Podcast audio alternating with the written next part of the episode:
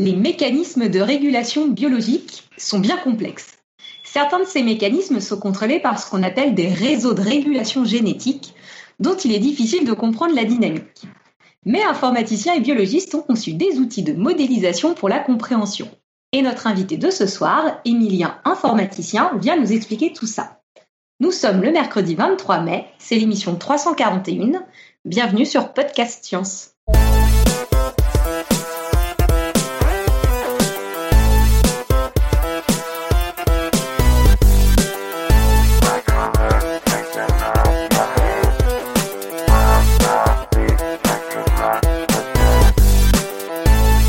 Commence comme d'habitude avec le tour de table. Alors ce soir, il y a euh, moi, vous l'aurez compris, depuis Paris, qui remplace l'irremplaçable Irène ce soir en maîtresse de cérémonie. On a Robin depuis Paris. Salut.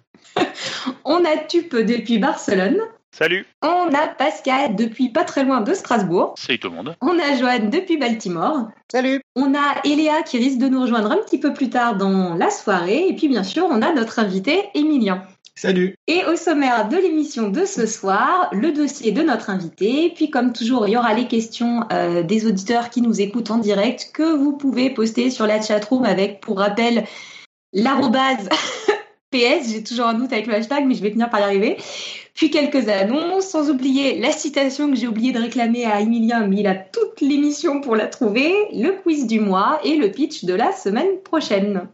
Et Emilia, pour commencer, parce que je te propose, c'est de te présenter un petit peu. Alors, c'est qui tu es, qu'est-ce que tu fais dans la vie, qu'est-ce que tu as fait dans la vie, etc. Alors, ben, donc, ben, en ce moment, je suis médiateur au Pays de la Découverte, donc dans la nouvelle unité d'informatique qui est apparue il y a un peu plus d'un an. Et euh, ben, j'ai terminé ma thèse en octobre dans le dans le domaine de la, de la modélisation des réseaux génétiques, donc en fait le sujet de ce soir. Et bah avant, j'ai fait des études de bioinformatique, plutôt orientées informatique, et je suis parti d'une majeure de bio et je me suis dirigé petit à petit vers l'informatique pure. Voilà. Ah, donc je ne savais pas ça, mais t'es un, un transfuge de la bio en fait. C'est ça. T'es un, biologiste de plus dans l'équipe, il y en a trop. Il y en a trop, non, non. Je... Ah, mais maintenant, maintenant, je suis complètement informaticien. Je veux dire, euh, là, j'ai fait une thèse en informatique pure. Et alors une thèse sur moi un truc dès, le début je me suis dit il y avait trop de mots compliqués. Je me suis dit ça allait parler de mécanismes de régulation biologique et de réseaux de régulation génétique et je suis même pas sûre de savoir c'est quoi les mécanismes de régulation biologique. Alors, je me suis dit que tu allais nous expliquer tout ça. Ouais, je me fais je me suis une petite intro pour expliquer ce que c'est un réseau génétique parce que c'est comme la base. c'est trivial. Ah non, pas du tout. Non, j'ai même demandé à des, biologistes euh, qui ne savaient pas ce que c'était, donc j'étais surpris, mais euh, a priori c'est pas un truc très courant. Donc, euh, donc voilà, bon, je, vais pas, je, m'étais préparé une petite intro très générale sur la sur l'ADN et ce qu'il y avait dedans, donc je vais je vais éviter de faire ça parce que ça va être un peu un affront, je pense. donc un réseau génétique, en fait, c'est une série de une série de gènes. Les gènes qui vont donc être transcrit en ARN, messager euh, et, après être traduit en protéines. Ça, je pense que tout, le monde doit connaître à peu près ça. Et ces protéines-là, eh ben, parmi le, rôle qu'elles peuvent avoir, elles peuvent aussi aller réguler d'autres gènes. Positivement, négativement, ça peut dépendre un peu de, l'application. Et euh, tous ces mécanismes-là, en fait, euh, ben, ça, va avoir une dynamique qui est très complexe. Parce que ben si si je vous dis que qu'un gène A va activer un gène B, qui va activer, qui va inhiber un gène C, qui lui-même va euh, activer un autre gène D, euh, tout de suite ça devient vachement vachement plus compliqué et on voit pas trop où on en est. Donc l'idée en fait c'est que il va falloir trouver un peu des un, moyen de comprendre un peu tout ça. Alors ces mécanismes, ces mécanismes biologiques, ça c'est ces réseaux génétiques qui vont qui vont diriger certains mécanismes biologiques ils ont un rôle vachement important. Par exemple, dans les, dans les, rôles les plus importants, on peut avoir l'horloge biologique, donc ce qu'on appelle l'horloge circadienne qui va tourner en 24 heures et qui va gérer un, nombre absolument colossal de choses.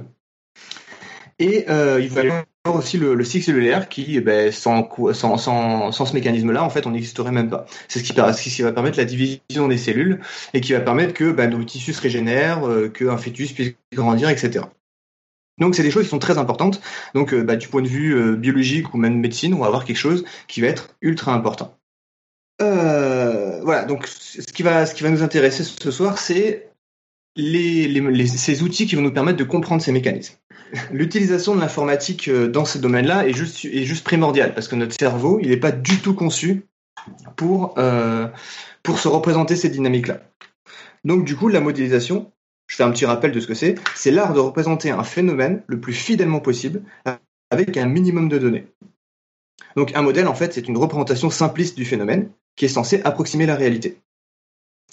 Alors, le, on va, il y a deux raisons pour lesquelles on peut construire un modèle. C'est euh, soit on va essayer de prédire un comportement qu'on n'a pas vu expérimentalement, soit dans le futur, soit dans, des, dans des, conditions particulières, soit euh, essayer, de, essayer de, de, faire des hypothèses et de valider ces hypothèses avec, la, avec la, le modèle et la, la, simulation.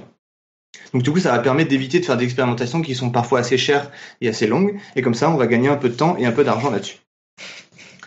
Ce qu'on adore en science. Exactement. Vu comme on galère à trouver des budgets. Euh. Alors évidemment, la construction d'un modèle, la, pour la construction d'un modèle, la quantité de données qu'on va utiliser, elle va dépendre de la précision qu'on va rechercher dans le, dans le, dans le modèle. Donc si on veut une très très grande précision, ben, on va avoir besoin d'énormément de données pour pouvoir la faire. Par contre, si on a besoin d'une précision très minime, juste avoir un comportement, enfin un comportement général, ben dans ces cas-là, on n'a pas besoin d'énormément d'informations. Alors par contre, du coup, il ne peut pas avoir une précision autant qu'on le souhaiterait, puisque ben, il y a la puissance des ordinateurs et la mémoire qui est limitée, donc on ne peut pas faire n'importe quoi avec. Donc finalement, les connaissances qu'on et finalement les, choses qu'on va mettre dedans, ben, on ne va pas pouvoir avoir quelque chose de complet. Alors, parmi les modélisateurs, il y a deux, courants, euh, deux courants principaux. Il y a euh, le courant des modélisateurs qui vont essayer de faire des modèles les plus complets possibles, avec le maximum d'informations. Donc en général, c'est des modèles assez lourds, dans le but d'essayer de, de tester plein plein de choses à l'intérieur. Comme ça, au moins, euh, on a un seul outil, on va tout tester dessus, c'est très bien.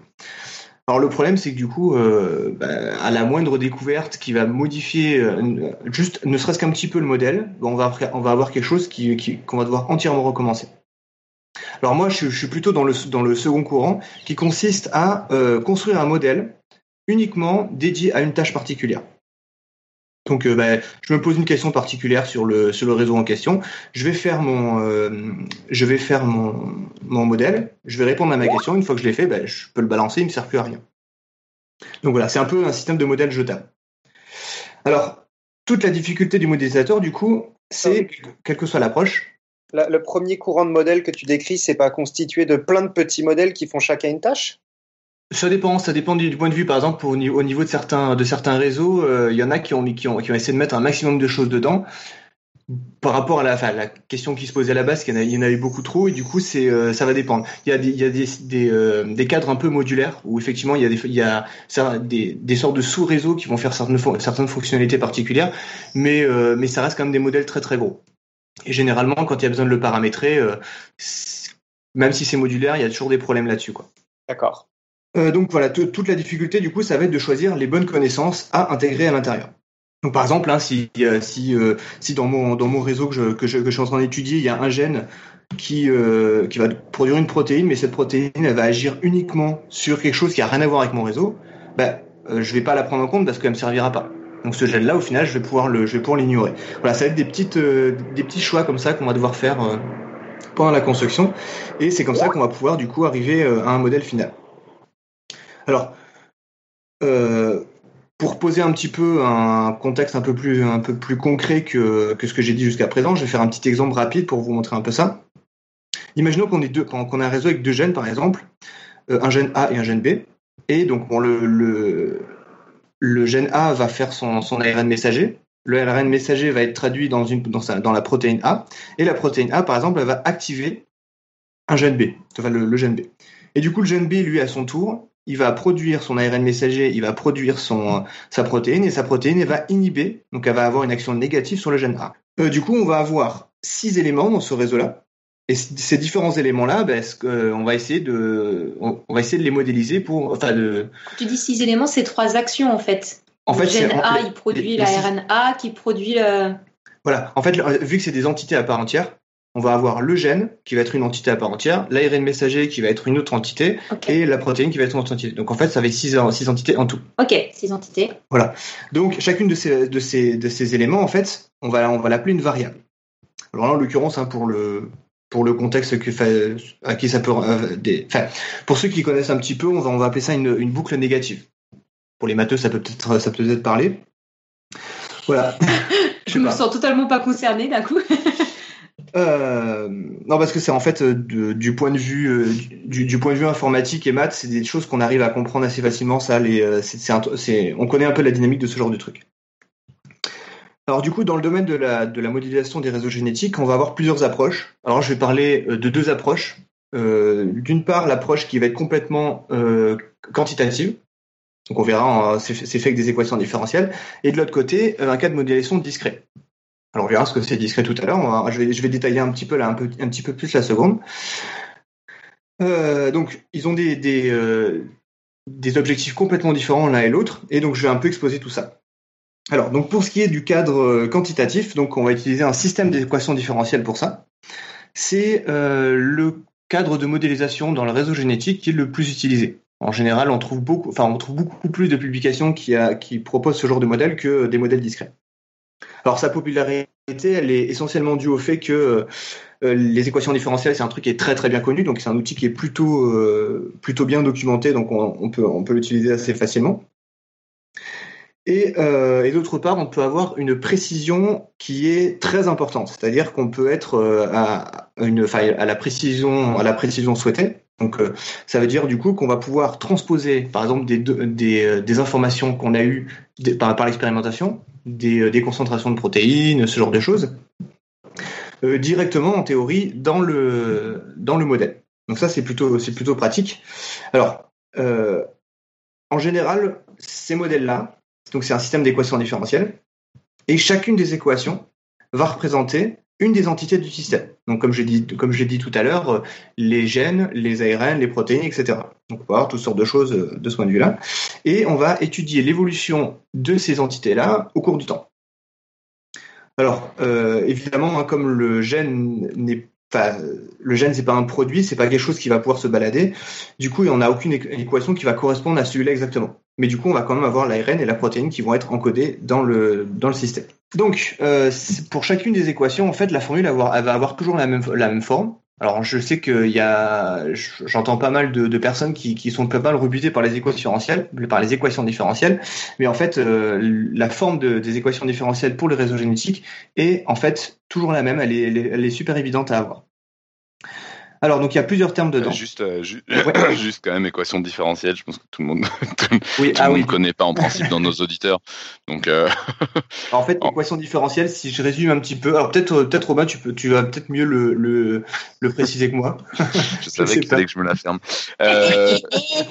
non, disons que je pense que pour la plupart de nos auditeurs, une équation, ça passe encore. Une équation, en gros, on cherche une valeur, on cherche un nombre, éventuellement plusieurs qui qui vérifie un certain nombre de choses, ce qu'on fait, ce qu'on fait au lycée avec les x carré plus x plus machin, tout ça. L'équation différentielle, ce qu'on cherche, c'est pas une valeur, mais c'est une fonction, c'est une euh, plus ou moins quand même globalement, c'est ça la différence. On cherche. Euh, ça, ça, te va comme je sais pas si ça va avec ce que tu voulais raconter. Oui non c'est moi en général la phrase que j'utilise c'est c'est des équations qui vont permettre de de, de comprendre comment le comment l'élément évolue au cours du temps. Ouais, c'est ça. Ce qu'on cherche, c'est une façon d'évoluer au cours du temps et pas juste une valeur. Voilà, donc c'est un. On est d'accord. Est-ce que c'est clair pour tout le monde C'est pas super évident à expliquer. En fait, j'ai toujours un peu de mal à expliquer ce, cet aspect-là. c'est un chantier des mathématiques avec aussi, il faut le dire quand même, c'est qu'il y a beaucoup d'équations différentielles qui ont tout simplement hmm. pas de pas de solution, mais qui et c'est très utile en physique pourtant. je, reviendrai du coup là-dessus sur le, fait qu'il n'y ait pas de solution. C'est vrai que c'est un, des, un des aspects importants, même, en, même du point de vue de la, dans l'application biologique, quoi, effectivement. Euh, qu'il n'y a pas de solution, ça veut donc dire que euh, on ne peut pas trouver un truc facile à exprimer. Voilà, on est obligé de, obligé de le euh, simuler pour avoir l'approximation de, la, solution. je pense que je pense qu'il faut un tout petit peu passer de temps euh, là-dessus quand même pour parce qu'effectivement il y a une façon simple de résoudre une équation différentielle, c'est-à-dire de trouver comment quelque chose évolue au, fur et à mesure du temps, qui est de trouver une fonction dont, simple, un truc qu'on sait exprimer simplement, pour lequel ça sera très facile de calculer comment ça évolue au cours du temps. Et quand on n'arrive pas à faire ça, voire quand on arrive à prouver que c'est pas possible de faire ça, parce que des fois on arrive à prouver ça, bah c'est pas grave, on peut calculer quand même un truc qui s'en rapproche, mais c'est plus galère et c'est plus euh, beaucoup de calculs numériques, euh, juste avec des nombres, en essayant de trouver un truc qui s'en approche, quoi. Hmm. J'espère que c'est à peu près clair pour les gens qui ont jamais touché à ça. C'est pas clair. Si, en fait, moi j'étais en train de dire ce qui est vraiment très très clair, surtout c'est que les maths, ça ne me manque pas du tout. Mais est-ce que ça t'apparaît à peu près clair? Si, si non, si, si, ça me rappelle des vagues souvenirs de, de mes cours de maths, ça va. Je, en chimie, t'as fait des équations différentielles, non En plus? Non, tu sais, c'est le truc que tu n'utilises pas, c'est le truc qu'on te dit que c'est comme ça que ça marche, mais toi, tu t'en fous. Toi, te dit la, la, la, machine que tu vas utiliser, euh, elle, repose là-dessus. Toi, tu... moi, je m'en fous. Moi, je veux juste les résultats de l'appareil. euh, alors, du coup, donc, cette équation, chacune de ces équations, elles ont plusieurs termes différents. Et chacun des termes, en fait, va représenter l'influence des, euh, des, entités qui vont agir sur elles au cours du temps. Donc, si, si, le terme est négatif, ça veut dire qu'en fait, l'action va être négative. Donc, par exemple, la protéine A qui va agir, qui va, enfin, la protéine B qui va agir négativement sur la, sur le gène A. Bon, en fait, du coup, on va représenter ça par un, par un terme négatif. En gros, ça veut dire que plus il y a de B, moins il y aura de A. Voilà, c'est ça. Bon, la, le, la fonction qui est à l'intérieur est un, un, peu plus complexe qu'un truc linéaire, mais effectivement, c'est un peu l'idée. Pour, les gens, pour les gens pour qui ce serait vraiment très compliqué, juste ce qu'il faut retenir, c'est qu'on s'arrange pour mettre, en, mettre dans, dans l'équation que plus il y a de B, moins il y a de A. Voilà. Même si, c'est pas forcément euh, exactement proportionnel, effectivement. Si c'est plus, c'est qu'il va y avoir plus de choses, plus il y a, plus d'éléments, et si c'est moins, il va y avoir moins de choses, plus il y a d'éléments. c'est pas forcément plus clair en fait. En le disant, je me suis dit, oula. c'est comme les, lapins et les renards, là, ou c'est ça, ou ça n'a rien à voir? Euh, Oui, les lapins et les renards, c'est euh, un modèle d'équation différentielle. Ouais. Plus il y a de renards, moins il y a de lapins, et moins il y a de lapins. Euh... Moins il y a de renards, renards à la fin. Parce que les renards, s'ils n'ont plus rien à bouffer, ça va pas. Et si les renards ont plus à bouffer, des... donc les renards diminuent, et du coup, ça, c'est. Oui, d'accord. Et du coup, les lapins augmentent s'il y a moins de renards. C'est ça. c'est exactement. mais j'ai compris. C'est-à-dire que ça fait des ça fait des vagues en fait avec des des. Il y, a, y a des moments avec beaucoup de renards et très peu de lapins, puis du coup tous les renards crèvent, donc il y a de plus en plus de lapins, puis donc du coup après il y aura de plus en plus de renards. Et ça fait le ah, J'ai vachement bien compris. c'est exactement la solution d'une équation différentielle, comme ça les gens qui n'auraient pas compris. Voilà ah bah, le résultat qu'on peut obtenir avec une, une équation différentielle. Ah bah ça y est, il faut toujours me parler en renard en lapin maintenant. Dès que ça parlera de maths sur podcast, je vais Et après, le truc, c'est que tu peux avoir des renards, des lapins et des carottes. ah putain. là, tu complexifies quand même beaucoup. Est-ce que les renards mangent des carottes? Ah, ah euh, c'est de prendre toutes les variables en compte. Tu peux mettre que les renards, du coup, en mourant, nourrissent les carottes. Comme ça, tu peux dire aussi qu'il y a le virus de la rage qui débarque. tu vois, tu, peux mettre. Ah, il y a Puyot qui demande si les renards mangent les renards. Hein ah non, c'est pas S'il y a du cannibalisme, Mais c'est toi qui choisis le modèle que tu utilises. Euh, euh, donc voilà, du coup, on a plusieurs termes comme ça qui vont, qui vont représenter en fait la, les interactions qu'on va, qu'on va avoir du point de vue biologique. Et puis il y en a un petit dernier qui traîne, qui représente en fait euh, simplement la dégradation naturelle de l'élément. Donc là, en l'occurrence, c'est quelque chose qui est très très simple. C'est juste que, euh, ben, de manière complètement linéaire, euh, plus il y a, enfin, plus il y a d'éléments, plus la dégradation va être importante. Ça va être un truc très très simple. Alors, du coup, chacune, chacun de ces termes là dont je vous ai parlé, en fait, c'est une fonction à part entière. C'est-à-dire qu'il y a, c'est un peu plus complexe que juste un petit machin qui traîne. Et là, bah, selon, euh, selon le type d'interaction qu'on va, qu'on va avoir, en fait, il y a une sorte de catalogue de, de fonctions qu'on peut utiliser. du coup, ça va permettre de, bah, s'il y a telle interaction, bah, je sais que je vais utiliser telle, telle fonction, etc. Donc, pour, alors là, je donne, je donne les noms parce que, parce que j'aime bien le nom, il est rigolo. Pour les, pour les interactions biochimiques, donc en gros, quand, c'est, quand ça concerne pas le gène en lui-même, euh, là, en, en l'occurrence, c'est on va utiliser une fonction qui s'appelle la fonction de Michaelis-Menten. J'adore ce nom, il a, je trouve qu'il sonne bien, il est assez rigolo. Donc de ces deux inventaires, Michaelis et Menten, donc c'est un grand classique hein, des réseaux métaboliques, pas forcément génétiques. Lui, il est, pas, il est beaucoup, beaucoup utilisé. Et, euh, et pour, les, euh, pour les, euh, les, interactions avec les, avec les gènes, par contre, c'est un petit peu particulier. C'est que c'est pas une, une ça va pas être une réaction classique chimique, ça va être quelque chose d'un peu plus complexe parce que bah, l'ADN il a une structure un peu plus un peu plus bizarre quoi. Et en fait, quand on regarde la courbe d'activation d'un gène en fonction de la quantité de, de la quantité de protéines qu'on va avoir pour l'activer, en fait, ça fait une forme de S. C'est ce qu'on appelle une sigmoïde. Alors là, du coup, j'ai oublié de parler de la, de la première image que. Redis, redis le nom, une sigmoïde. Sigmoïde. Sigmoïde, d'accord. Ok. Non, bah, j'ai j'ai entendu Sigmund à un moment. Je me suis dit que ça va Ah reprendre c'est Sigmund. tout ça. C'est moïde. Ok, d'accord. Moi, ça, pour une fois, ça, ça ça- me parle. Sigmoïde, Donc, si- c'est juste une courbe en forme de S. C'est en gros, j'ai- j'ai- j'ai- il y, a- il y a eu la deuxième photo du coup, donc euh, on peut mettre Ouais. les, Ah. deux, les deux photos, la première et la deuxième, et la deuxième c'est la forme de la sigmoïde. Pascal, si tu Et- les donc, photos euh, chat. Et donc, faut quand même essayer de la décrire pour les gens qui n'ont pas Ouais. l'image. Par exemple, qui sont en train de faire leur footing je- tout de suite. Je- je- je-. J'affiche j'affiche juste l'image comme ça, euh, comme Attends, ça. comment on va, ça se on fait va que moi, essayer de la décrire. Voilà. Alors donc la forme de la sigmoïde c'est assez simple. On a quelque chose qui est plutôt plat quand, quand on est proche de zéro, donc quand, quand la concentration est très très basse. En gros, le, le gène n'est pas transcrit, donc on va avoir quelque chose de plutôt plat. Et puis en fait, il y a un moment où il va y avoir une sorte de seuil, et là, la vitesse de transcription va aller très très vite, ça va augmenter en exponentielle. Et puis au bout d'un moment, ça va se stabiliser à la vitesse maximale. Donc en gros, on a, on a cette forme de, ça part tout, tout plat à la base, ça, après ça commence à augmenter très très vite, et puis au bout d'un moment, ça se stabilise et ça redevient plat. Mais du coup, en hauteur. On, on peut Et- peut-être euh, dire deux mots sur. euh, J'en avais parlé quand on avait parlé du, du deep learning. Alors, je sais plus si j'avais dit le mot sigmoïde ou quoi, mais ça va me permettre d'expliquer un peu, euh, euh, d'expliquer un peu peut-être euh, la l'ancêtre de la sigmoïde. Dans le la- dans l'exposé sur le deep learning, je vous avais parlé des notes au bac et de dire bah le bac quand vous avez au-dessus de la moyenne vous passez, quand vous avez en dessous de la moyenne vous passez pas.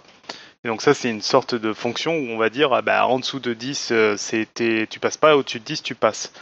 Et donc c'est pour ça que je parle de l'ancêtre de la sigmoïde, c'est que là on a une fonction qui fait du tout ou rien. Soit on est en dessous et ça passe pas, soit on est au-dessus et ça passe. Et la sigmoïde là que tu vas présenter, ça permet d'y aller un peu plus doucement et du coup de faire des maths derrière, parce que quand c'est doux on peut faire des dire, maths. euh, Tu veux dire euh, à 7, euh, il y en a quelques-uns qui passent. Ouais voilà c'est ça. À Donc euh, 12, sur le bac, sur le bac ça se transpose, euh, sur le bac ça se transpose très mal.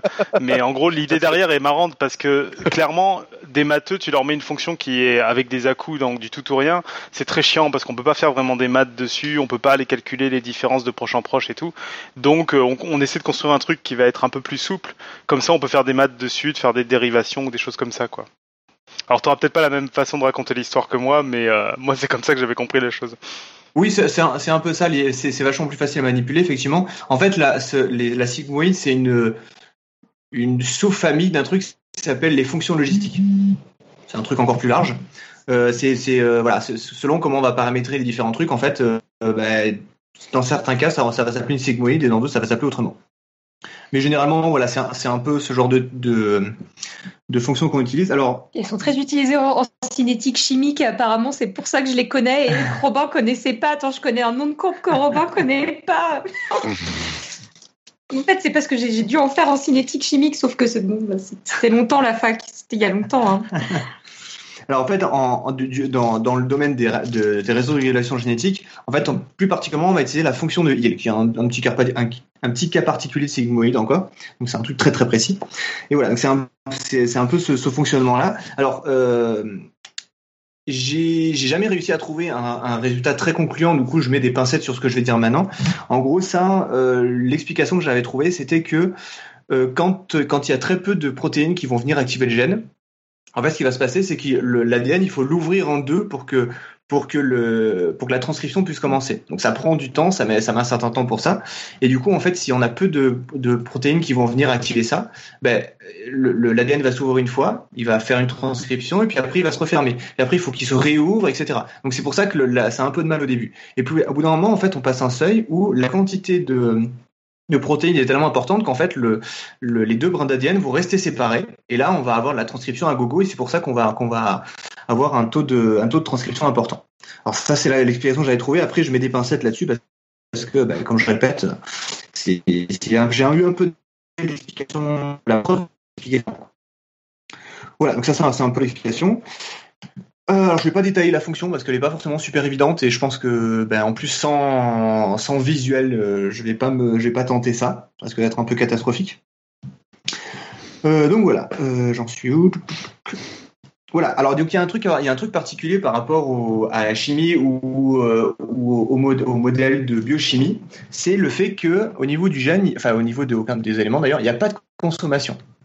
C'est-à-dire qu'en fait, la- l'ARN messager, quand il est transcrit, il va se balader dans, la cellule et en fait, il va être traduit en continu. C'est-à-dire que les, euh, protéines vont pas être consommées au moment, de la traduction.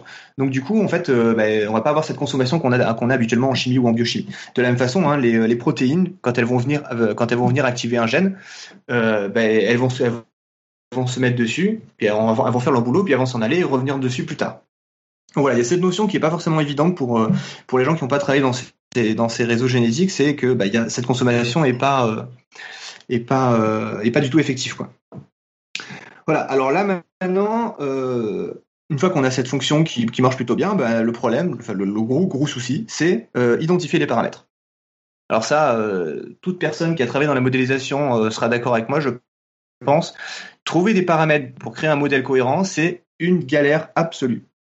Parce que, bah, surtout dans l'équation différentielle, en fait, euh, les paramètres, ah oui, je, pré je précise, tant que j'y pense là, euh, un paramètre, en fait, c'est des valeurs qu'on va utiliser pour modifier légèrement le comportement du modèle et donc le faire se rapprocher de la réalité. Donc des paramètres qui sont complètement à côté de la plaque. Si on regarde le comportement du, euh, du modèle, bah, il va être complètement, complètement dans les choux et ça va être n'importe quoi.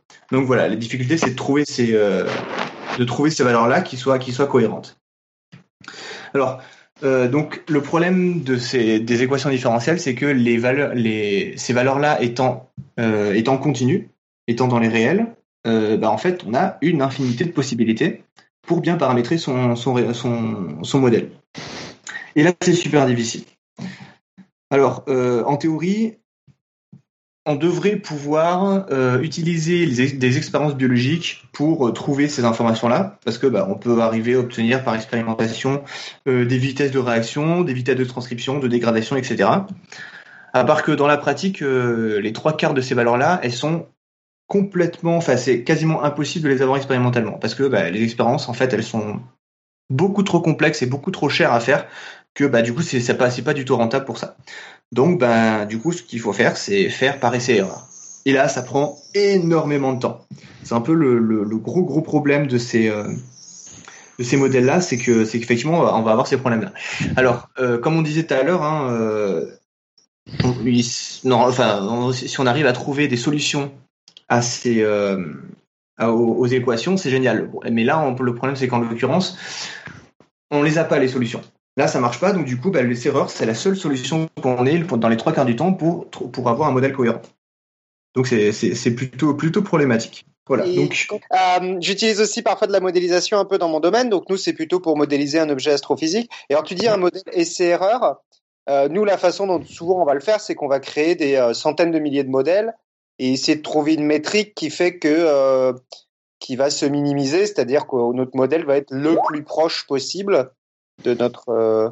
Donc, est-ce que ça peut être plus ou moins ça ou pas? Enfin, je... C'est un peu ça. C'est-à-dire qu'en fait, effectivement, on va pas pouvoir trouver euh, la solution directe. Il va falloir faire plusieurs tests différents. Et là, on va essayer d'avoir une approximation qui est pas trop nulle au niveau du comportement. C'est un peu ça. D'accord. Donc, je sais pas si c'est ça correspond à ce que tu voulais. Je sais, ouais, je, du coup, je sais pas, ouais, du coup, c'est, ouais, bon, okay. très bien, je, je, pense que ça doit être à peu près la même chose. Ouais. Oui, je pense que c'est la même méthode, en fait, c'est, c'est juste qu'après, après, de... je connais pas, je connais pas du tout ton domaine, du coup, je sais pas si, euh, si les approches sont les mêmes, mais, euh, mais ça a l'air d'être la même chose. Bah, nous, on décrit une fonction qui, euh, de, oui, de, de coût, une sorte de fonction de coût qui dit, bon, bah, ça, on doit le minimiser. C'est-à-dire qu'on sera content si ça est le plus petit possible. Ça peut être la différence, tout simplement, la différence entre ton image et ta, ton, ton modèle, quoi. Et ah. du coup, on dit, il faut que ça, ce soit le plus petit possible. Ok. Et alors, on je... trouve le set de para le, le, le, les paramètres qui permettent de minimiser ce, cette fonction. Alors je sais pas dans la pratique comment ils font parce que tout ce que j'ai vu moi de, ces, de ce formalisme-là c'est plutôt des publications donc il y a pas ils te racontent pas trop la méthodologie qui est derrière. J'avoue que je, là je saurais pas trop te répondre s'ils ont vraiment des, des, techniques comme ça qui vont permettre de minimiser une valeur particulière.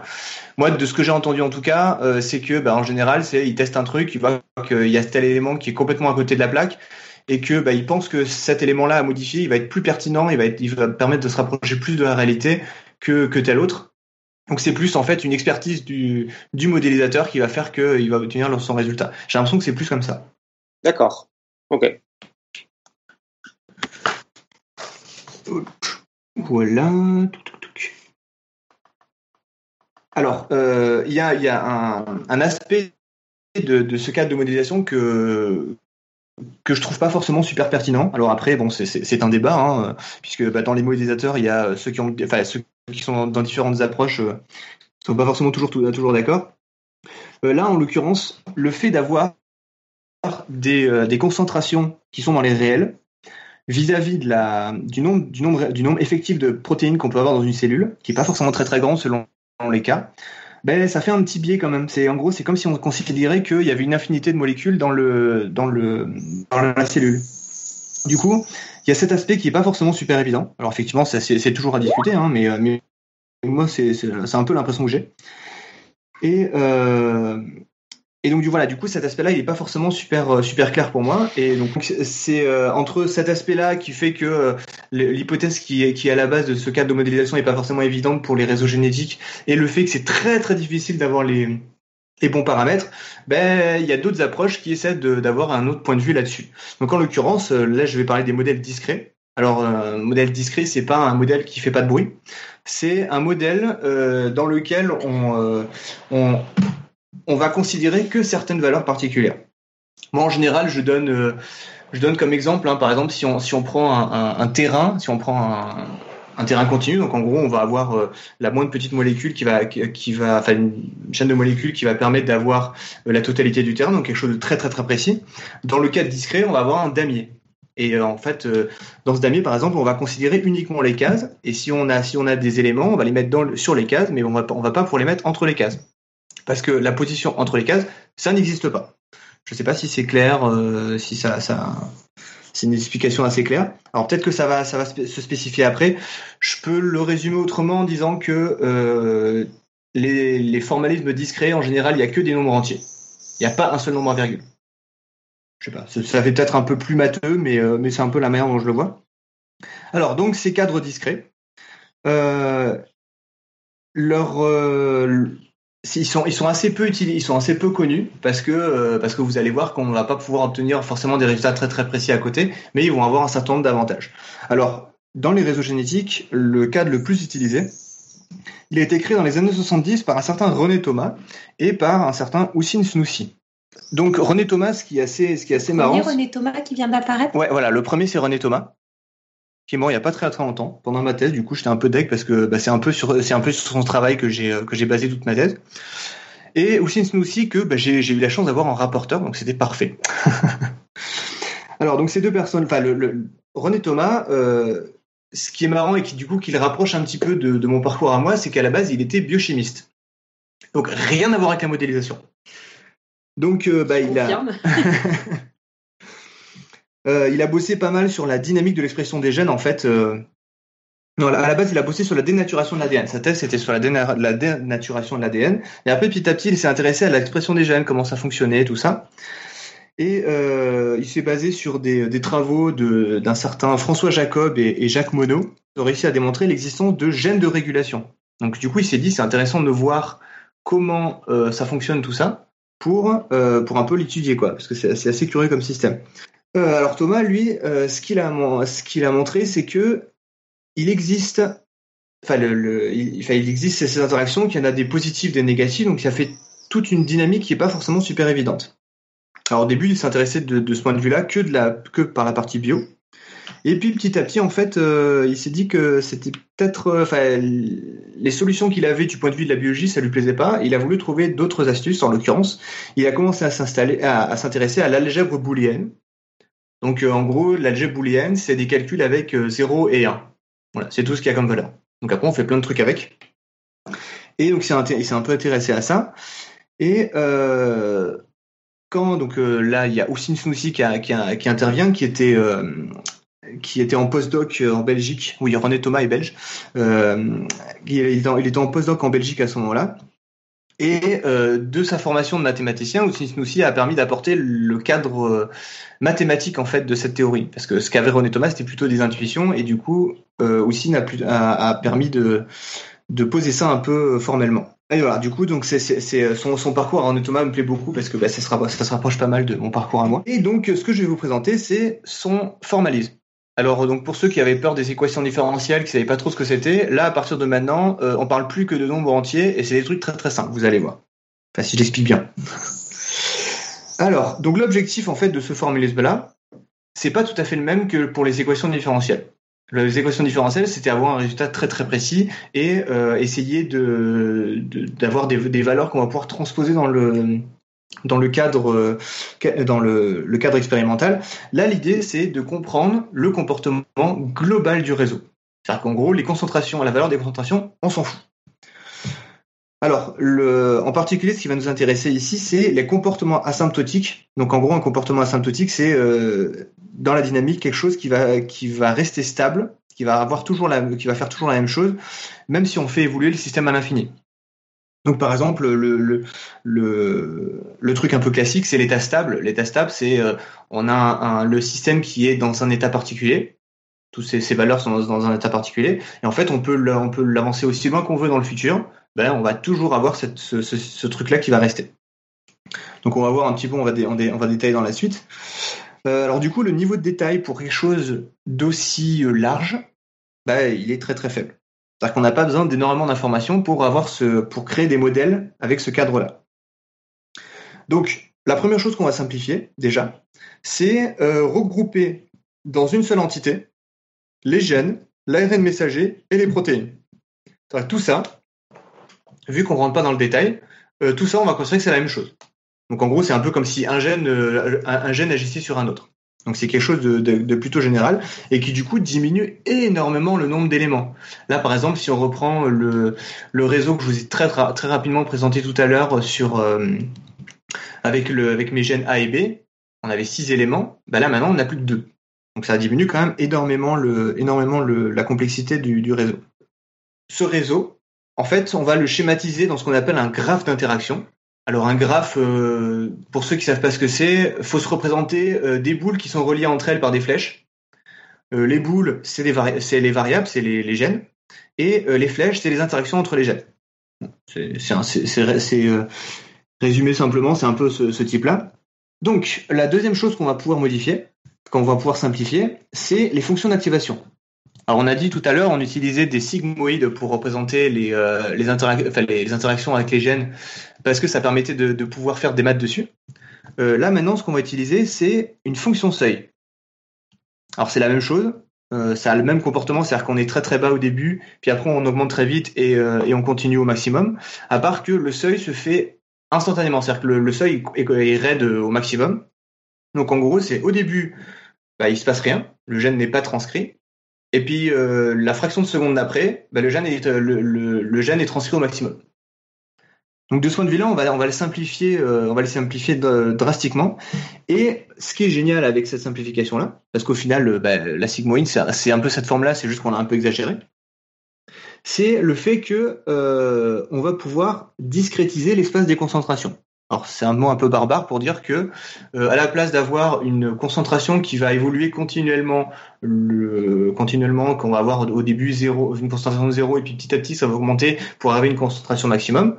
Là l'idée c'est que on va on va éclater les, cet espace-là en intervalles et dans chacun de ces intervalles-là, on va dire, enfin il va se passer un truc particulier. Donc euh, dans le cas où il y a juste notre sigmoïde, quand, euh, la transcription est à zéro. Ben, en gros, c'est que, la, c'est que le gène qui va activer celui que je suis en train de regarder, ben, il est inactif. Et quand il passe brusquement à 1, ben, il devient actif d'un coup. Donc on va dire en fait que euh, mon, gène, il va être d'abord à l'état 0, et puis il va passer à l'état 1. Donc en fait, on va plus avoir de chiffre à virgule ou quoi que ce soit, on va, on va avoir 0, 1. Alors si on, étend un peu ce concept-là, imaginons, imaginons par exemple que j'ai une variable euh, C qui agit positivement sur deux variables A et B. Donc là, je, je regarde un autre, réseau. Alors, on sait du point de vue biologique que le seuil d'activation de A est plus faible que celui de B. Donc en fait, on va d'abord avoir l'activation de A, puis celui de B. Et là, en fait, ben, on va pouvoir avoir trois intervalles différents. Dans le premier, ben, euh, ni A ni B agissent sur C. Donc euh, ça va être ça va l'état 0. Et puis après, euh, on va avoir A qui va s'activer. Donc dans dans l'intervalle suivant, on va avoir juste A. Donc ça va être l'intervalle 1. Et puis après, euh, l'intervalle suivant, il y a B qui va aussi s'activer. Donc là, on va avoir l'intervalle 2, où il y aura et A et B qui vont activer C.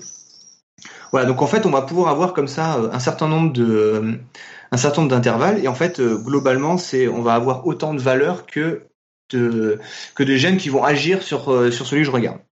Donc comme ça, on va pouvoir du coup simplifier énormément ce, point de vue-là.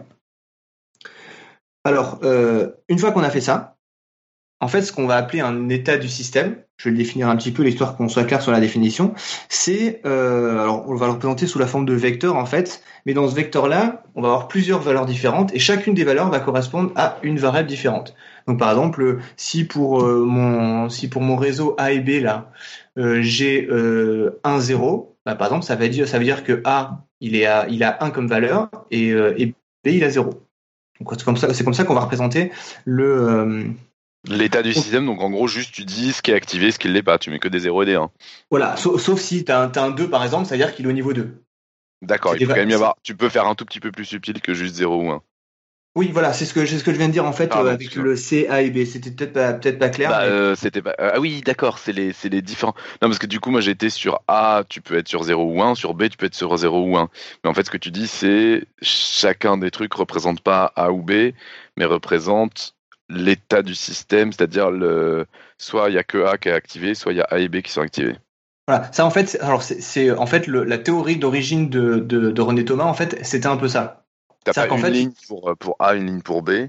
Non, voilà. En gros, c'est dans le vecteur, chacun des éléments du vecteur, ça correspond à la valeur d'une des variables. Alors dans la théorie de Thomas d'origine, en fait, euh, il y avait que 0 et 1. Il est- c'est- En fait, c'est ce qu'on appelle un réseau booléen, enfin un modèle de réseau booléen, où t'as- il y a que activé ou éteint, parce que bah, à la base, il n'avait pas fait la différence. Mais en fait, petit à petit, il s'est rendu compte que c'était peut-être bien, par exemple, si euh, si bah, co- comme comme j'ai dit, s'il y a deux euh, s'il y a deux gènes qui vont agir sur un seul, bah, il y en a forcément un qui va passer de son seuil avant l'autre, et du coup, comme ça, on va pouvoir les différencier.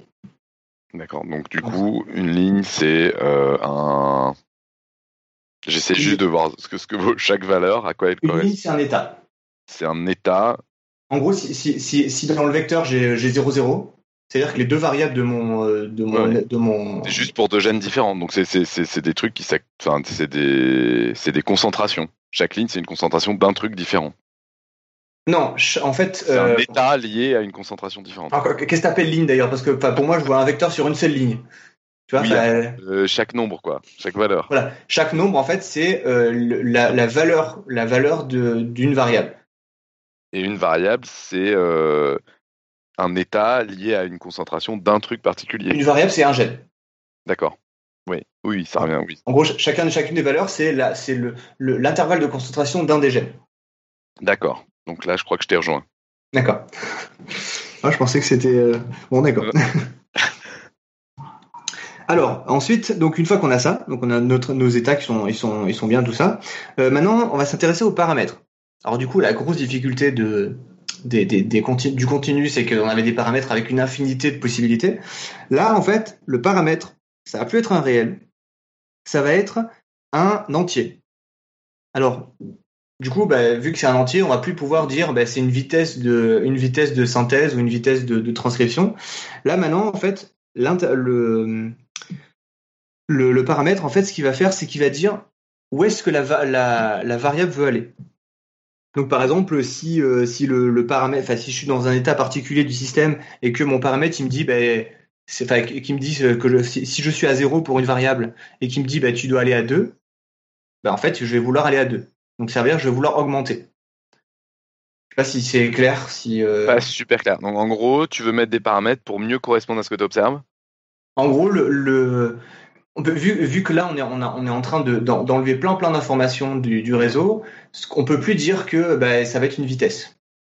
Mhm. Parce que ça a plus de sens, en fait. Vu qu'on a plus que des entiers, euh, on- avoir une vitesse en- complètement entière, ça va être un peu nul. Donc là, maintenant, pour dire comment évolue le système à un, à un endroit donné, bah, en fait, on va dire où est-ce qu'il doit aller. Oui. Donc si par exemple, Ouais. Non, mais ça veut dire quoi? Où est-ce qu'il doit aller? C'est en gros, euh, c'est ce que tu- ça correspond à ce que, ce que tu ce que tu observes. C'est-à-dire par rapport à. Ouais, donc ima- imaginons par exemple, tu as un, euh, tu as un, un- un gène A qui, euh, qui, active, qui active un gène B. Donc ça veut dire que quand le gène A est là, ben, le gène B il va vouloir augmenter. Mhm. Ça c'est le point de vue biologique. Maintenant, euh, si on prend une situation où le gène, euh, le gène B il est à zéro et le gène A est actif. Mhm. Donc là, le système, enfin le, non, si on regarde la, la bio, le- la- si on regarde la bio, B va vouloir augmenter. Donc en fait, le paramètre de B dans, cette, dans l'état qu'on regarde, donc quand il est à 0, en fait, c'est qu'il va vouloir augmenter. Donc en fait, le paramètre va être 1 en l'occurrence. Mais ça, il, est, il, est, il dépend de A donc. Donc du coup, il dépend de A. Alors je vais détailler un petit peu sur comment sont formés les paramètres. En gros, juste tu te débrouilles, tu, tu, tu, mets dans ton modèle que dès que A est là, il faut que B augmente. C'est ça, c'est exactement ça. Alors, du coup, en fait, ces paramètres, donc bon, il les a appelés les paramètres K, c'est comme ça qu'on les appelle, et en fait, ils vont dépendre du coup de, bah, de, de la variable sur laquelle ils vont s'appliquer. Donc du coup, chacune des variables va avoir son, son lot de paramètres qui va dire comment elle doit réagir dans chacune de ces des situations. Et, euh, et du coup, ils vont aussi dépendre des, euh, éléments qui vont agir sur, euh, sur la variable en question. Donc par exemple, du coup, si j'ai si j'ai A qui agit sur B, ben, dans, dans mes paramètres, je vais avoir le cas où, euh, où A n'agit pas, donc quand A est tout petit, et le cas où, où A agit sur B, donc du coup quand il est, quand il est grand. Je sais pas si c'est plus clair. Bah ouais non, enfin pour, pour moi ça, ça redit la même chose. Donc c'est juste c'est une valeur, enfin c'est une valeur qui va euh, dépendre de tout ce qui a une action sur B.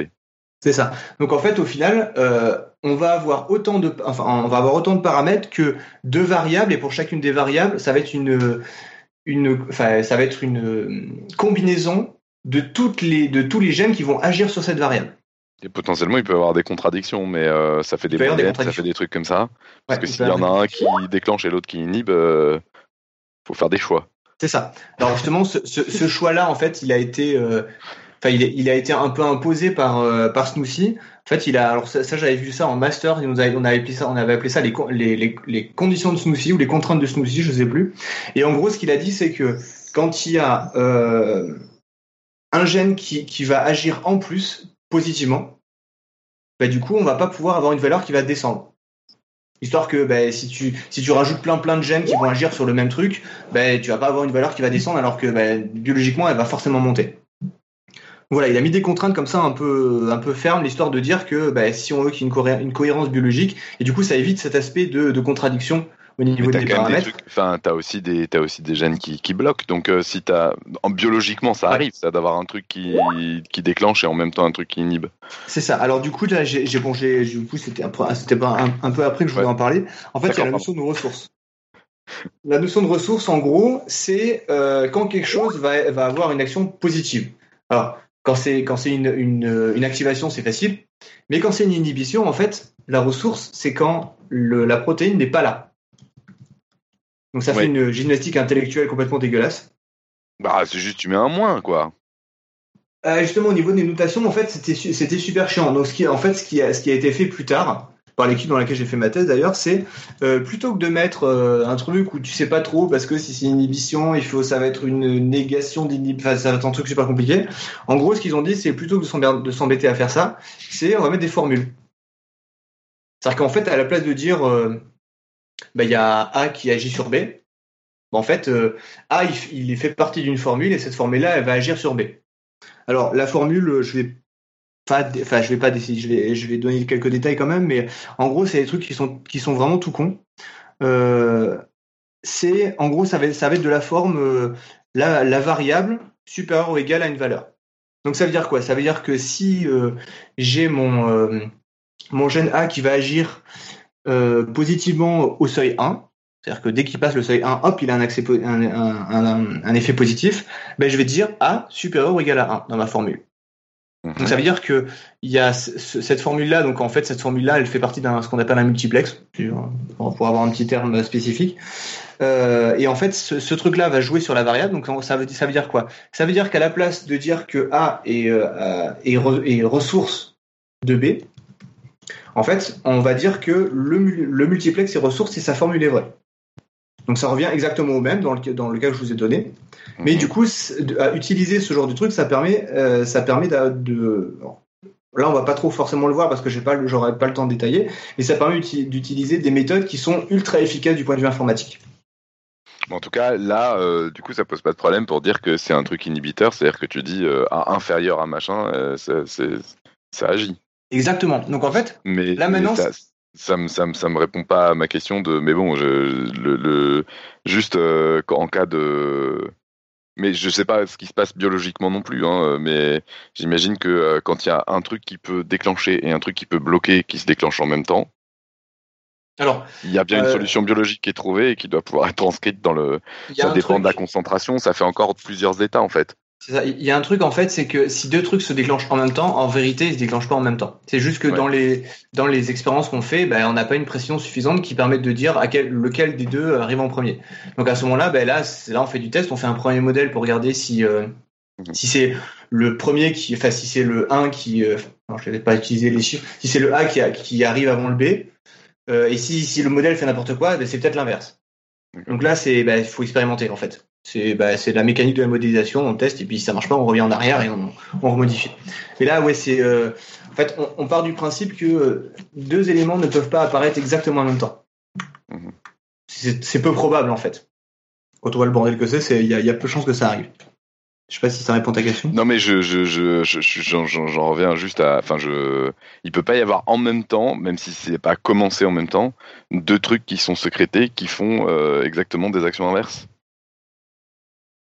Ça n'existe pas ça dans la vie. J'ai la- pas j'ai pas vu ça en pratique. Peut-être ça existe hein, là, mais j'ai pas vu ça en pratique. Peut-être complètement à côté de la plaque hein, mais ouais. Après, j'ai envie de te dire, en biologie, il y a tellement de tout et n'importe quoi qui peut se passer que Voilà. c'est possible. Après, je sais pas comment c'est pas géré. si Moi, question. voilà. J'ai- jamais eu ce cas-là en particulier, mais euh... ah, il y a peut-être aussi. Ouais, mais Non non mais pas- cherche, cherche pas cherche pas.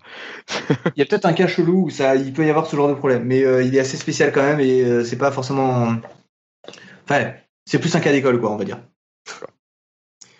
Euh, donc, ces formules, du coup, donc on va pouvoir les représenter sous la forme donc, de formules pour, pour faire ça. Donc ça veut dire qu'en gros, bah, il suffit juste de regarder si la formule en question est vraie ou pas.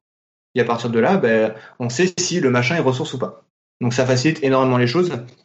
Je vais faire un exemple tout à l'heure euh, sur un, cas un peu concret. Alors, ce qui est bien aussi avec ces formules, en plus du fait que on peut, ça donne de gros avantages après quand on a besoin de, de travailler dessus, c'est qu'on peut représenter euh, facilement des interactions un peu bizarres, du genre euh, si deux protéines ont besoin de, ont besoin de fusionner, euh, donc de former un complexe pour activer un gène, bah, il suffit simplement de dire que, que par exemple, si c'est une, si une protéine A et une protéine B qui, tous les deux, quand ils sont au seuil 1, ils forment un, ils forment un complexe et ils activent le gène, le gène C, bah, il suffit simplement de dire que A supérieur à, supérieur à, supérieur ou égal à 1 et B supérieur ou égal à 1. Et bah, du coup, en fait, si la formule est vraie, ça veut dire qu'ils ont effectivement formé un complexe. Donc voilà, on peut s'amuser comme ça en jouant avec les, les formules à faire des trucs super complexes et avoir des interactions qui sont pas forcément super évidentes. Donc la formule est vraie, juste pour les gens qui sont pas habitués à la logique. euh, A supérieur à 1 et en même temps B supérieur à 1 est vrai. Ça veut dire qu'effectivement, on, a les- on a les deux en même temps et que s'il y en a qu'un des deux qui est présent, euh, ça renverra que c'est faux. Euh, Vrai et faux euh, en logique, ça veut- c'est la même chose que 1 et 0 et c'est un truc. ça, c'est une signification très précise, quoi. Comme le, le quelque chose est vrai ou quelque chose est faux, ça va donner, ça va Voilà. donner toujours vrai aussi. C'est pas forcément super intuitif. Non, ouais. Donc si on, si on vous demande euh, est-ce que euh, est-ce que tu veux des bonbons ou du chocolat et que vous voulez l'un ou l'autre, vous dites oui. Je veux les Non. deux. Pourquoi t'as le choix entre l'un ou l'autre? Non, alors en fait, voilà, non, mais c'est, c'est quand on fait de la logique, on devient complètement psychopathe et donc faut bien faire la distinction entre ce qu'on appelle le ou exclusif et le ou inclusif. et quand on précise ça, c'est le ou inclusif qui est pas du tout celui qu'on utilise dans le langage courant. Et si c'est des bonbons au chocolat? C'est un et alors. Bref, je, je, je voulais pas rentrer dans les détails, mais c'était juste pour dire euh, quand tu dis euh, ça, la formule est vraie, j'ai peur que ça noie certains gens, quoi. Ouais, euh, si c'est vérifié, quoi. Si- Ça- cet ajout de multiplex avec les, avec les formules et tout, euh, bah, ça oblige à modifier un petit peu le, le graphe d'interaction dont j'ai parlé tout à l'heure. Donc euh, celui avec les boules et les flèches. Là maintenant on a, on a deux types de boules. Alors du coup je vais dire qu'il y a des boules et des carrés. Ça va être plus simple. Euh, imaginez que vous avez, euh, ouais peut-être, mais euh, les, les- euh, peut-être poster les trois images, les trois images suivantes comme ça pour ceux, euh, pour ceux à qui, enfin pour ceux qui les ont sous les yeux, ça va peut-être être un peu plus clair. Donc, le, la première image, en fait, donc où il y a, y a des boules et des carrés. Donc, dans les boules, ça reste toujours comme tout à l'heure, comme ce que j'ai dit, il y a c'est les, euh, c'est les, c'est les variables. Donc ça, ça change pas. Mais par contre, il y a les, dans les carrés, on va mettre les, on va mettre ces, ces multiplex là. Donc du coup, en fait, les multiplex, ils sont reliés aux, aux variables et c'est comme ça qu'on va regarder un peu tout ça. Donc en gros, tu as des, des, boules reliées entre elles par des traits, mais au milieu des traits, il y a des trucs qui disent si ça passe ou pas, c'est ça? C'est ça.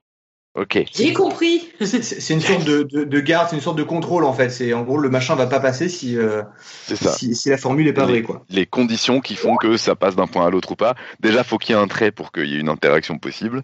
Mm. Et après, en pratique, ça passe ou ça passe pas en fonction de de, de, de, ce qu'il y a dans la formule au milieu du, du trait. Ça. Donc en fait, les, les, dans, dans, le dessin, les, traits, les traits pointillés, euh, c'est en fait c'est des trucs qui sont présents dans la formule. La formule n'est pas forcément présente comme sur le dessin, mais c'est un peu cette idée-là. Ça peut arriver. Dans les bonnes conditions, ça. peut arriver. C'est ça. Euh, et donc euh, le dernier élément en fait qui, qui du coup est simplifié, c'est le temps. C'est-à-dire que là, dans, dans, le, dans les équations différentielles dont j'ai parlé tout à l'heure, euh, en fait, on a un temps continu, c'est-à-dire qu'on va vraiment regarder presque enfin, à, enfin, un certain niveau de précision de temps, comment, enfin, comment va, se dérouler le système. Là, en fait, étant donné que on sait pas ces intervalles-là, on ne sait, pas quelle taille ils ont. Il peut être minuscule comme il peut être immense, on s'en fout. Euh, et en plus, les paramètres, euh, bah, ils donnent pas de vitesse, ils vont juste donner euh, un endroit vers lequel on veut aller. Bah, du coup, à ce moment-là, bah, le temps, en fait, c'est juste, un temps chronologique. C'est pas un temps chronométrique, on va, on va pouvoir vérifier le temps que ça va mettre, tout ça. Là, c'est juste qu'on sait qu'il y a tel événement qui va se passer avant tel autre, et c'est tout. C'est bon ça. Donc ça, ça, peut prendre, ça peut prendre une seconde ou trois heures ou quatre Exactement. ans. On s'en fout. Tant que c'est après, c'est bon. Exactement. Parce qu'en fait, du coup, vu qu'on, ce qui nous intéresse, en fait, c'est les comportements qui vont, qui vont rester stables dans le futur. Bah, dans ces cas-là, en fait, on s'en fout de savoir combien de temps ça va prendre du moment qu'on sait que vraiment, ça va rester au même endroit, quoi. Donc voilà, du coup, on va, on a abstrait de manière complètement délirante tout tout ce qu'il y avait en fait de, très très précis. Et là, on se retrouve avec en fait l'essence du réseau. Donc juste le comportement global du réseau. Euh, voilà.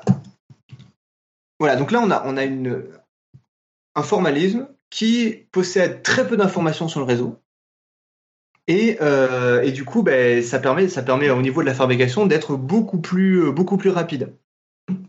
Alors hein, pour, euh, enfin, j'avais discuté avec Oussine Snoussi qui m'avait raconté que avec euh, avec René Thomas, ils étaient allés à une conférence d'un biologiste qui euh, qui déclarait dans sa conférence super fier que euh, il avait réussi à trouver un état stable supplémentaire sur son sur son méga réseau. Donc il était tout fier, il a fait une il a fait une publication dessus. Et en fait, ils se sont amusés eux à refaire le réseau avec leur propre formalisme, donc purement discret. Et euh, ben, en fait, en une demi-heure, ils ont trouvé la totalité de tous les états stables de, son système et il en, effectivement, il en manquait beaucoup. Donc, ils, pouvaient, ils, lui ont, ils ont damé un peu le pion sur le nombre de publications qu'ils pouvaient faire avec, euh, avec ces différentes découvertes. Voilà. Donc pour, et, juste, juste, on s'assure quand même que, que, ça a un sens, j'imagine. Enfin, je sais pas, est-ce est qu'il n'y a pas une vérification à faire après avec des modèles un peu plus. Si, si, alors, alors déjà, il y a l'expertise biologiste. Une solution existe, certes, mais est-ce que c'est -ce un tout petit peu réaliste ou pas, quoi? Il y a l'expertise du biologiste qui va dire Ah oui, effectivement, celui-là, je l'avais pas vu, mais, mais si, mais euh, avec ces connaissances-là, effectivement, ça, ça devient cohérent. Et après, effectivement, il y a une, de toute façon une validation expérimentale derrière où il va, il va mettre la. Le, les cellules dans certaines conditions particulières qui vont faire que bah, il va se retrouver avec euh, effectivement cet état stable qui va apparaître. Donc en gros, on vérifie par l'expérience, on passe même pas par les modèles plus complexes, on, vérifie euh, directement. Pas, dans ce cas-là. Ils ont ils l'ont pas fait dans ce cas-là. Après euh, après en fait le, le ce, cadre ce cadre purement discret, en fait il peut être une une marche qui va permettre aussi d'avoir plus de précision sur les modèles continus. Donc par exemple, bah, si on sait qu'à tel endroit on va avoir on va avoir un un état stable particulier, bah à ce moment-là, effectivement, euh, si on, si on, enfin, on, sait que, on sait que du coup sur le, sur cet espace-là du domaine continu, on sait qu'il est censé y avoir un état stable. Donc, euh, si on n'a pas, si on va essayer de trouver des paramètres qui font ça. Donc, ça va effectivement, ça va orienter le choix des paramètres dans le cadre, dans le cadre continu. Ça peut aider à, à améliorer les, les, modèles plus complexes, en fait. Exactement, c'est ça. Vu que c'est, en fait, c'est un peu une première approche de ce point de vue-là. En gros, euh, c'est le truc classique euh, des, des, des, maths euh, élémentaires, enfin des maths élémentaires, des maths tels que on a des exercices au collège et au lycée, c'est-à-dire que trouver une solution c'est compliqué, mais vérifier qu'un truc est une solution c'est beaucoup plus simple. C'est ça. Donc c'est une première approche. Le, le, le, truc pour, tout, pour tous les élèves de collège et de lycée, c'est vérifier que ça, ça marche. Alors que si on te demande de trouver un truc qui marche, t'as aucune idée de comment t'y prendre, quoi. Et du coup, j'en étais où Je sais plus.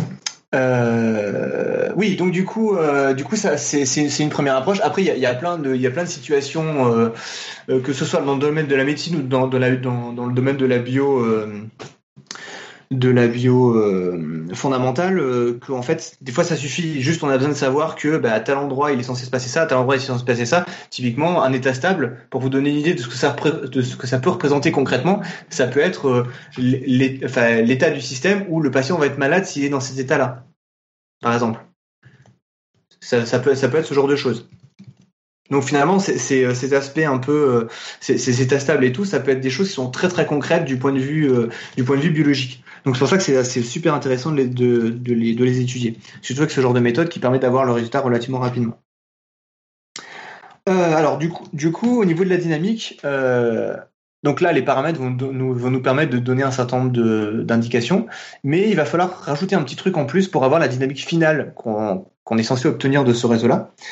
Euh, c'est ce qu'on a pu appeler la désynchronisation et le raccourcissement des transitions. Alors, en gros, le raccourcissement des transitions, c'est que euh, si vous avez euh, une variable qui est dont, le, dont le, la valeur du paramètre à un endroit donné euh, est 5, elle va pas passer de 0 à 5 par exemple. C'est pas possible parce que en passant de 0 à 5, elle va forcément passer par d'autres états intermédiaires, donc 1, 2, 3, 4, etc. Et dans ces états intermédiaires, bah, il y a des choses qui peuvent changer. Et en fait, bah, peut-être que que quand tu vas arriver à l'état suivant, le système, euh, le 5 sera plus valide. En fait, il va vouloir euh, il va vouloir aller sur le 0. Je sais pas si c'est si clair euh, sans vrai sans image c'est pas forcément évident, mais en gros, dès qu'on change d'état, on peut potentiellement changer de changer de valeur de paramètre. Donc on peut changer d'objectif. Donc du coup à ce moment-là, on peut avoir un truc qui est pas forcément enfin on va on va pas pouvoir se téléporter d'un endroit à l'autre. Donc il y a cet aspect-là, ce qui veut dire que du coup quand on a ça si, euh, si à partir des 0, je, dois, je veux aller vers le 5, en fait, ça veut juste dire que je passe à l'état suivant en augmentant. C'est tout. Et après, la désynchronisation, c'est dû au fait que euh, quand il y a deux, par exemple, deux variables qui veulent évoluer en même temps, euh, la probabilité pour qu'elles évoluent exactement en même temps, elle est nulle. C'est aussi simple que ça. Et euh, du coup, ce qu'on va faire, c'est qu'on va considérer les deux situations différentes. Soit il y en a un qui va passer son seuil avant l'autre, soit c'est l'autre. Donc du coup, à ce moment-là, on va dire que bah, les deux peuvent augmenter. Donc on va, on avoir les flèches qui vont se séparer comme ça. Alors du coup, pour ceux qui ont les images sous les yeux, c'est la troisième image, euh, du coup l'avant-dernière de ce que je vois ici. L'avant-dernière image avec le quadrillage. Quadrillage, il y a un quadrillage avec des flèches dedans. Voilà, en fait, ça va se présenter comme ça, c'est-à-dire que vous avez des états, donc des carrés, on va les représenter sous la forme de carrés, euh, dans lesquels il y a des flèches qui vont partir, qui vont arriver, qui ça va faire une dynamique un peu comme ça. Voilà, donc du coup, une fois qu'on a, qu'on a ça, en fait, on a la dynamique du réseau.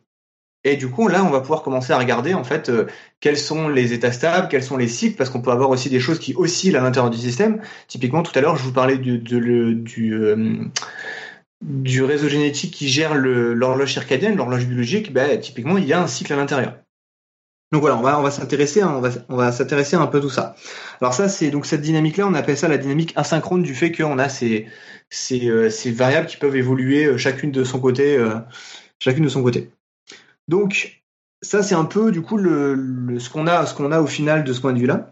Ces, ces différents comportements, on va s'y intéresser parce que les biologistes, c'est ça qui va les intéresser. Et finalement, quand on bosse avec des biologistes avec ce genre d'outils, bah, c'est vachement facile de leur parler. Parce qu'il suffit de leur dire, euh, ouais, mais euh, le, est-ce que au moment où le gène il est, il est vachement haut, enfin, il a une concentration vachement forte et que là, est-ce que celui-là il est complètement, il est complètement éteint, est-ce qu'il est censé avoir un truc qui se stabilise, etc. Puisque vu qu'on n'a pas de, de, de, données particulières, de vitesse, etc. En fait, tout devient simple à expliquer. Donc, euh, communiquer avec un biologiste pour faire un modèle cohérent, en fait, ça devient, ça devient super facile avec ce genre de choses. Voilà. Alors, euh... savoir, savoir parler avec des biologistes, apparemment, ça a l'air d'être compliqué. Hein. Ah, mais c'est du délire total. rien, rien que sur, sur le, le, le, terme modèle. Ah, le terme modèle, c'est un truc. Euh, enfin, moi, j'ai utilisé ça. J'ai utilisé ça absolument tout le temps pendant toutes mes études. Bah, pour un biologiste, un modèle, ça va être la souris, par exemple. Mais la souris, c'est la réalité. C'est oui. quelque chose de réel sur quoi il bosse. Alors que pour un informaticien, le modèle, c'est un truc qui est faux par définition. Parce qu'on n'a pas toutes les informations. Donc, C'est-à-dire qu'on n'a pas du tout le même vocabulaire. Ça, c'est même antagoniste comme, euh, ouais. comme, comme, comme, mot. Donc c'est vrai que c'est très très compliqué. Et en fait, euh, le, bah, leur montrer des dessins, euh, leur expliquer des choses, est-ce que la concentration est forte ou pas, bah, en fait c'est vachement pratique. Donc du coup, on a collaboré pas mal pendant ma thèse avec avec un biologiste pour pour ce genre d'application. C'était c'était pas mal. J'ai même un collègue qui était qui en qui est en thèse à la fois sur un labo de bio et d'informatique et du coup lui il bosse vraiment avec les deux. Il fait des publications avec du côté bio et du côté informatique. C'est assez c'est assez marrant à voir comment ça comment ça fonctionne quoi. Euh, voilà. Alors le l'utilisation des formules dont j'ai parlé tout à l'heure, l'utilisation de, de, de réel, c'est pas anodin. C'est-à-dire que en fait, la, difficulté, c'est toujours identifier les paramètres. Mais là, identifier des paramètres pour lesquels on n'a que des entiers qui sont contenus dans un intervalle fini, en fait, euh, c'est vachement plus facile. C'est-à-dire que en fait, on va on va pouvoir euh, on va pouvoir grâce à un ordinateur, donc le faire très très rapidement, explorer toutes les combinaisons de paramètres qui sont très très grosses et euh, grâce à ça, on va pouvoir, euh, on va pouvoir essayer de voir si, du point de vue biologique, c'est cohérent ou pas. Alors, il y a tout un truc, je vais pas rentrer dans les détails, mais il y a tout un truc qui permet de d'encoder les, connaissances biologiques euh, dans l'ordinateur de façon à ce qu'il puisse le reconnaître et du coup de, checker à chaque fois les différents modèles là-dessus. Mais du coup, ça permet automatiquement, en fait, en, clic bouton, on a un bouton, on clique dessus et hop, on va on va pouvoir avoir au bout d'un certain temps tous les modèles qui sont compatibles avec la biologie. C'est à côté de la plaque ou ça, ça, ça me rappelle énormément ce que Nico nous a raconté enfin ce, ce que j'ai entendu plusieurs fois sur le sur le deep learning, sur les machins comme ça, sur les, les réseaux de neurones et les choses comme ça quoi. En gros, tu cherches juste les bons paramètres qui les, les, les, Ouais, les c'est- bons- c'est- qui, qui collent à ce que à ce que tu veux obtenir quoi. C'est un peu cette idée-là. Alors en fait, on, on, on, on va pas utiliser de réseau de neurones dans ce cas-là. En fait, on va utiliser ce qu'on appelle le, des modèles checkers. Donc c'est un non mais je dis pas je dis pas que c'est je dis pas que c'est la, la même chose hein, la- mais, c'est- mais c'est c'est juste cette idée-là. ça ressemble vraiment beaucoup. C'est-à-dire qu'en gros, tu as juste euh, t'as tes, tes boîtes reliées avec des, des valeurs hein, euh, et tu as juste un certain nombre de valeurs à tester. Donc, tu peux tester toutes les combinaisons, même si ça doit être assez vite monstrueux. Mais avec- colossal. Et à la limite, euh, même tu peux trouver sûrement des choses un peu plus malins que de tester toutes les, toutes les valeurs quand même, non, j'imagine? Ouais. Oui, il y a, des- il y a des petites astuces. qu'on peut faire un tout petit peu mieux. Mais, mais après, ça ça reste quand même du délire. En, en- en gros, pour donner une idée, euh, si tu as un réseau avec 30 gènes, par exemple, euh, tu, vas, tu vas pouvoir avoir une semaine de calcul, en gros. Tu laisses ton ordi pendant une semaine. Tu, tu... En étant quand même plus astucieux que de juste tout tester, tu as quand même une semaine de calcul Ouais, c'est ça. pour 30 gènes. Voilà. Et, et, et y en en a fait, euh, en plus fait, dans le corps humain, si j'ai bien suivi. de quoi? Il y en a un tout petit peu plus dans le corps humain, si j'ai bien suivi. Un tout petit peu plus, ouais. Je crois, que- je crois qu'il y a 30 000, il me semble, un truc dans le genre. Euh, et alors, du coup, du, du fait qu'en fait, euh, le, le nombre, de, le nombre de, de combinaisons de paramètres, c'est juste du délire total, et donc les, les, euh, enfin, non, le nombre de paramètres, c'est du délire total, et que le nombre de combinaisons, du coup, ça explose, bah, en fait, tu rajoutes un gène à ton truc de 30 gènes, et là, le machin, il t'affiche euh, une centaine d'années de calcul. D'accord. Donc ça explose vraiment en fait. Donc il y a, y a pas mal de limites là-dessus. Euh, Enfin, un des objectifs de ma thèse, c'était aussi d'essayer de trouver des astuces pour euh, virer des trucs dans le réseau pour le réduire en fait. Mais euh, voilà, c'est, ça reste quand même problématique. Alors c'est ça. Donc ce, truc de, checker tous les modèles, c'est une des techniques. Il en existe d'autres, mais là j'aurais pas trop, trop le temps de rentrer dans le détail. Mais c'est un peu cette idée-là. Euh, alors, bah, ce que je vous propose maintenant, vu que bah, pour l'instant c'était un peu euh, un peu fumeux dans le sens où il n'y a pas trop de pas trop d'applications, c'est de faire une petite application sur un exemple euh, sur lequel René Thomas a commencé à travailler euh, du point de vue informatique, c'est le phage lambda, le bactériophage lambda en fait. Donc c'est un virus en fait qui, qui attaque les bactéries Escherichia coli.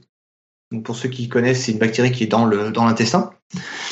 Et euh, alors ce, ce virus, hein, je pense qu'il y a peut-être déjà certains qui ont vu la tronche que ça a. C'est une sorte d'extraterrestre assez bizarre avec une grosse tête et des petites pattes, euh, des petites pattes griffues. C'est trop beau, hein. C'est c'est génial. Alors je sais pas si, si on peut trouver une photo à, la- à poster, mais j'adore la tronche de ce, de ce, ce virus-là. Il est assez marrant. Alors ce virus, en fait, ce qui est assez marrant, c'est qu'au moment où il, où il, euh, il infecte son, son hôte, donc la bactérie, ben il va pas réagir de la même façon selon l'environnement de la bactérie. Alors je, rappelle en fait euh, un, comment dire un virus en gros c'est juste euh, une molécule en l'occurrence d'ADN ici qui est injectée dans la cellule et après euh, ben, la molécule elle va interagir avec des protéines de la cellule et ça va faire tout un truc et le virus va pouvoir se reproduire à l'intérieur de la cellule. Et même avec un système aussi bête que ça, on va avoir quelque chose qui va réagir à l'environnement. Donc c'est, je sais pas si vous vous rendez compte un peu du délire que c'est. Alors ce qui, ce qui est marrant, c'est que pas, j'ai pas compris, j'ai pas compris, j'ai pas compris.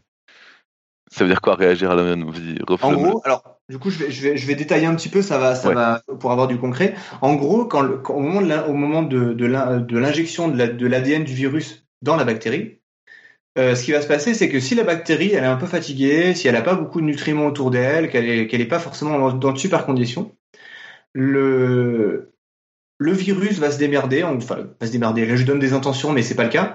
Euh, va, se- retrouver, euh, l'ADN du virus va se trouver inj- un- inséré dans l'ADN de la bactérie. Que ça, ça va se passer comme ça. Si la cellule, si la cellule elle est en forme, qu'elle est à fond, euh, que- qu'elle a plein de nutriments, qu'elle arrive à bien se nourrir, ben cette insertion se fait pas. Et en fait, le, grâce à la machinerie de la, de la bactérie, le virus va permettre de, va, va- se reproduire à l'intérieur de, la, de la, la bactérie et du coup la faire éclater à la fin en libérant tous les virus. Donc ça veut dire que avec juste une injection, on va avoir une prise de décision du virus de ce qu'il doit faire de son ADN en fonction de bah, si la cellule elle est en forme ou pas.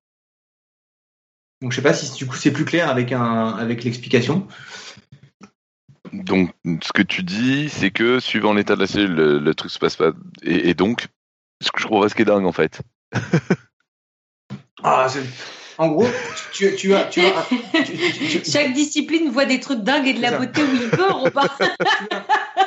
tu, tu as un machin que certains biologistes ne considèrent même pas comme vivant, qui Ouais. prend une décision. Ouais, enfin, qui, oui, qui, qui, qui, qui agit différemment suivant les conditions. C'est ça, c'est génial. D'accord. D'accord, Ok, je ça génial. Bon. Pardon, d'accord, d'accord, d'accord. Bah oui, c'est génial, c'est génial, c'est génial, pardon. Euh, donc, alors, ce, ce truc-là, c'est, c'est, enfin, ils se sont posé la question pendant un certain temps de comment c'était possible. Alors, en fait, il s'avère que, euh, il s'avère que c'est dû à ce qu'on appelle un switch épigénétique.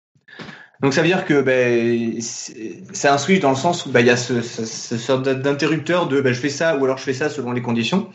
Et épigénétique parce que ben, c'est lié à de l'ADN et ben, c'est aussi lié à l'environnement. Donc du coup, c'est euh, c'est comme ça qu'on va considérer que c'est que, c'est un switch épigénétique. Ça, c'est pour la définition. Alors ces deux ces deux euh, ces deux devenirs de, de la de, de l'ADN en fait, c'est ce le cycle lithique et lysogénique. Lithique, c'est euh, on produit plein de virus. Et il y a tout qui pète à la fin en libérant les virus. Et le cycle lysogénique, c'est euh, ben, le, virus, il va, l'ADN va se foutre dans l'ADN de la bactérie, et puis il va attendre. Donc, ben, si, si par chance la bactérie se divise, ben, elle va diviser l'ADN du virus avec. Donc, en fait, le virus va se reproduire comme ça aussi. Donc, c'est un peu une phase de dormance parce que ben, c'est moins efficace que ce qu'il fait d'habitude. Mais en attendant, du coup, ça lui permet d'attendre que ben, peut-être que la bactérie elle aura de meilleures conditions plus tard et ça lui, ça lui permettra après de, se remultiplier comme ça d'un coup. Donc, en fait, on peut passer de, euh, du cycle lysogénique au cycle lithique euh, relativement facilement selon les conditions. Donc voilà, il y a cet aspect de, de un peu duel qui, euh, qui joue là-dessus et euh, bah, le réseau en fait, ce qui permet de faire ça, ce qui permet d'avoir ce switch épigénétique, c'est lié à quatre gènes. Alors euh, je donne les noms, hein, c'est le gène, switch épigénétique, c'est le changement de stratégie entre les deux cycles dont tu ça. à l'instant. le switch c'est ce changement et du coup c'est épigénétique parce que c'est lié à l'environnement et à, et au- à la petite molécule d'ADN qui est injectée dans, le, dans la bactérie. Donc c'est lié à quatre, à quatre gènes différents. Euh, le gène CI, enfin c'est 1 en fait, le gène CRO, le gène C2 et le gène N. Alors je pense que Il y a un gène qui s'appelle vraiment le gène CRO, avec un C ou avec un K? CR. Ah, c'est décevant. Attends, il y, a- il y a quand même un gène qui s'appelle Sonic Hedgehog. Ok. Donc euh, là, si, là, si, le mec était pas un gros geek, celui qui a donné le nom, je sais pas, je sais pas ce qu'il était. hein. En tout cas, plus que moi, parce que moi, je ne comprends pas la référence complète, mais c'est pas grave. Vas-y, continue, on s'é- on s'égare, on s'égare. C'est euh, Sonic le hérisson en français. C'est euh, un, un personnage de jeu vidéo. Oui, tout non, Sonic, je petit, un connais. petit- Ah, voilà, tu connais. Mais voilà, du coup, le mec a appelé, euh, a appelé son, son gène de cette façon. Je trouve ça complètement débile. Mais c'est rigolo. Euh, alors donc, au niveau de ce, petit mécanisme euh, épigénétique, en fait, il y a deux gènes super importants. C'est le gène C1 et le gène CRO. Alors pour ceux qui ont l'image sous les yeux, en fait, les, trois images, les trois dessins que j'ai mis, euh, juste avant, en fait, c'est euh, la représentation de ce réseau-là. Donc il y a le gène C1 et le gène CRO. Ils sont super importants parce qu'en fait, le, ce qui caractérise la lysogénie, donc c'est-à-dire l'intégration de l'ADN viral dans l'ADN bactérien, c'est euh, Alors, quand plus doucement ce qui caractérise quoi? Euh, ce, qui, ce qui caractérise le cycle lysogénique. Donc c'est quoi? C'est lequel déjà celui-là? Lysogénique, c'est quand l'ADN viral est intégré dans l'ADN bactérien. Donc c'est le truc de dormance. Genre il attend. D'accord. Il attend que ça soit plus propice à l'invasion. C'est ça, exactement. Euh, donc, bah, en fait, ce, cet état-là, l'isogénique, en fait, il est caractérisé par le fait qu'il y a une grosse concentration de C1. C'est un peu ce qui le caractérise. Et euh, de l'autre côté, quand il y a une grosse concentration de, de, du, de la protéine pro, en fait, c'est euh, le cycle lithique, donc c'est le cycle où euh, la bactérie va mourir derrière. Parce qu'elle a trop picolé. ah, ça aurait été marrant s'il y avait eu le cas, t'aurais, pu, t'aurais bien déliré là-dessus. alors du coup, donc ces, ces, ces, caractéristiques-là, ces, enfin, ces, deux, ces deux gènes, ils sont super importants. Euh, et on sait que du point de vue biologique, en fait, le gène CI, C1 va agir comme un répresseur sur CRO, et le gène CRO va agir sur un répresseur sur, C, euh, sur C1. Et en plus de ça, quand il est dans de grosses grosses concentrations, le gène CRO, ce qu'il va faire, c'est qu'il va s'auto-inhiber. C'est qu'en gros, sa protéine qui va, qui va produire, ben, ça va arriver sur, son, sur, le, sur le gène et ça va, ça va bloquer la transcription. Donc il y a ces aspects-là. Euh, alors du coup, pour ceux qui ont le dessin, c'est le, le, dessin que j'ai mis avec euh, les, les, boules et les carrés. Et euh, donc en fait, ça, c'est le réseau que je vais vous montrer après. Après, du point de vue biologique, on sait aussi que on sait que y a le, le, mécanisme qui se fait derrière, c'est dû au fait qu'il y a une protéine que produit l'ADN du virus qui est vachement sensible à la, euh, s'appelle, à, la réaction immunitaire de la bactérie. Donc en gros, ce qui va se passer, c'est que quand la bactérie est en forme, elle va arriver, elle va, euh, elle va détruire la, protéine qui s'appelle C2. Et euh, cette protéine-là, en fait, son rôle à la base, c'était de, c'était d'activer C, d'activer C1. Donc en fait, ce qui va se passer, c'est que c'est qu'au moment où, donc si la bactérie est en forme, ben C1 va pas pouvoir augmenter. Donc c'est CRO qui va augmenter. Et donc à ce moment-là, on va avoir la phase lithique qui va apparaître. Et si la bactérie n'est pas en forme, arrêtez-moi si je si c'est pas clair. En fait, j'étais en train de me dire, en gros, hein, ce que je vois de ton schéma, c'est que ces quatre paramètres-là, ils s'auto-influencent les uns les autres. et regarde l'autre, celui avec le, le pas lui, c'est le, le premier en fait, le premier des dessins. Le truc avec euh... les boules et les hmm. carrés avec les boules et les carrés, en fait, c'est ce que j'ai décrit au début. Et en plus de ça, là, c'est juste pour vous expliquer du point de vue biologique comment ça se fait qu'on a ce machin qui, se, qui, qui va switcher. Donc c'est juste dû à une, à une molécule qui est censée activer un des gènes. Et ben, quand euh, la cellule est en forme, elle va, casser cette molécule-là. Donc en fait, c'est euh, c'est CRO qui va augmenter, donc on va on va on va basculer d'un côté. Et si euh, si le, la bactérie est toute faiblarde, qu'elle arrive qu'elle a un système immunitaire tout pourri, eh ben en fait c'est c'est c'est c'est un qui va augmenter et on va basculer de l'autre côté. Là, ce système-là qui va se passer. Mais bon, là c'est pas c'est pas le plus important. Là, on va s'intéresser juste à, C, à C1 et CRO. Euh, donc c'est le modèle le plus simple qu'on ait de, ce, fonctionnement-là. Alors là, du coup, du point de vue du modèle, en fait, on, donc on n'a que deux variables. Déjà, la première variable, c'est 1. On voit que euh, ben, là, qu'un seul objectif. Elle, elle, peut jouer que sur Cro. Du coup, soit elle joue sur Cro, soit elle joue pas sur Cro. Euh, à ce moment-là, ben, du coup, en fait, euh, C1, elle est soit à 0, soit à 1 tout euh, basique comme euh, comme truc. Pour Crow, c'est un peu plus compliqué parce que Crow, soit il agit sur C1, mm. soit il agit sur il agit, il agit sur lui-même. Mm. Donc à ce moment-là, il s'autorégule. Voilà, du coup il s'autorégule. À ce moment-là, ben du coup soit donc soit il est à zéro ou ben il est il, est influencé par rien. Enfin il, il non, il influence rien. Il, il influence rien. Non, enfin, du coup, là, au niveau des, au niveau des valeurs, je me suis un peu mangé. Au niveau des valeurs, du coup, soit il, euh, soit il joue sur ses i. Donc, du coup, il va, il va, il va. s'il est, je vais y arriver. Il, euh, s'il est à zéro, il joue sur rien du tout. Ni sur, ni sur C1 ni sur Cro. Mmh. Euh, s'il est à 1, il va jouer du coup sur CI. C'est le premier, biologiquement, mmh. c'est le premier seuil. Et après, s'il est à 2, il va agir négativement sur lui-même. Ok. Donc voilà, on va avoir, on va avoir ce système-là. Et, euh, et, après, au niveau de, au niveau des, des, des différents multiplex, alors là, j'ai pas, pas mis les formules, mais, mais elles sont assez intuitives. Euh, comme je vous ai dit, du coup, CI agit négativement sur CRO. Donc en fait, le, le multiplex qu'on va appeler MCRO1, ben, il, va dire, euh, va, dire que s'il n'y a pas CI, on va avoir CRO qui va être activé. Euh, et euh, pour MCRO2, bah, on va dire que euh, que si que, que du coup M Cro 2 va avoir va, être vrai seulement si Cro est à 0 ou à 1 parce que s'il est à 2 il va s'auto-inhiber comme j'ai dit tout à l'heure. Mhm. Et euh, au final, MCI, ben, vu qu'il Cro agit négativement sur lui, ben, en fait, on va avoir MCI qui va dire qu'il va être vrai si Cro est nul, si Cro est à zéro. Voilà, donc on va avoir ce système-là qui va être euh, euh, qui va être qui va être mis en place. Donc là, on a nos influences, on a nos formules. Et maintenant, ben, il faut les paramètres. Alors pour les paramètres, pour CI, c'est facile si euh, M, si le, la formule de MCI est fausse, bah, ça va donner une valeur particulière.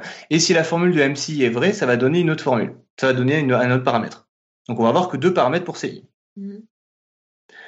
Euh, pour Cro, vu qu'il a deux trucs qui, arri- qui, qui arrivent sur lui, à ce moment-là, ben, soit il n'y a rien du tout qui est effectif, soit il y a juste M Cro 1, soit il y a juste M Cro 2, soit il y a M Cro 1 et M Cro 2. Donc en fait, on fait toutes les combinaisons. Je sais pas si, euh, si jusque-là vous me suivez. Moi, j'y arrive là, c'est bon. Je suis hyper concentré, mais j'y arrive.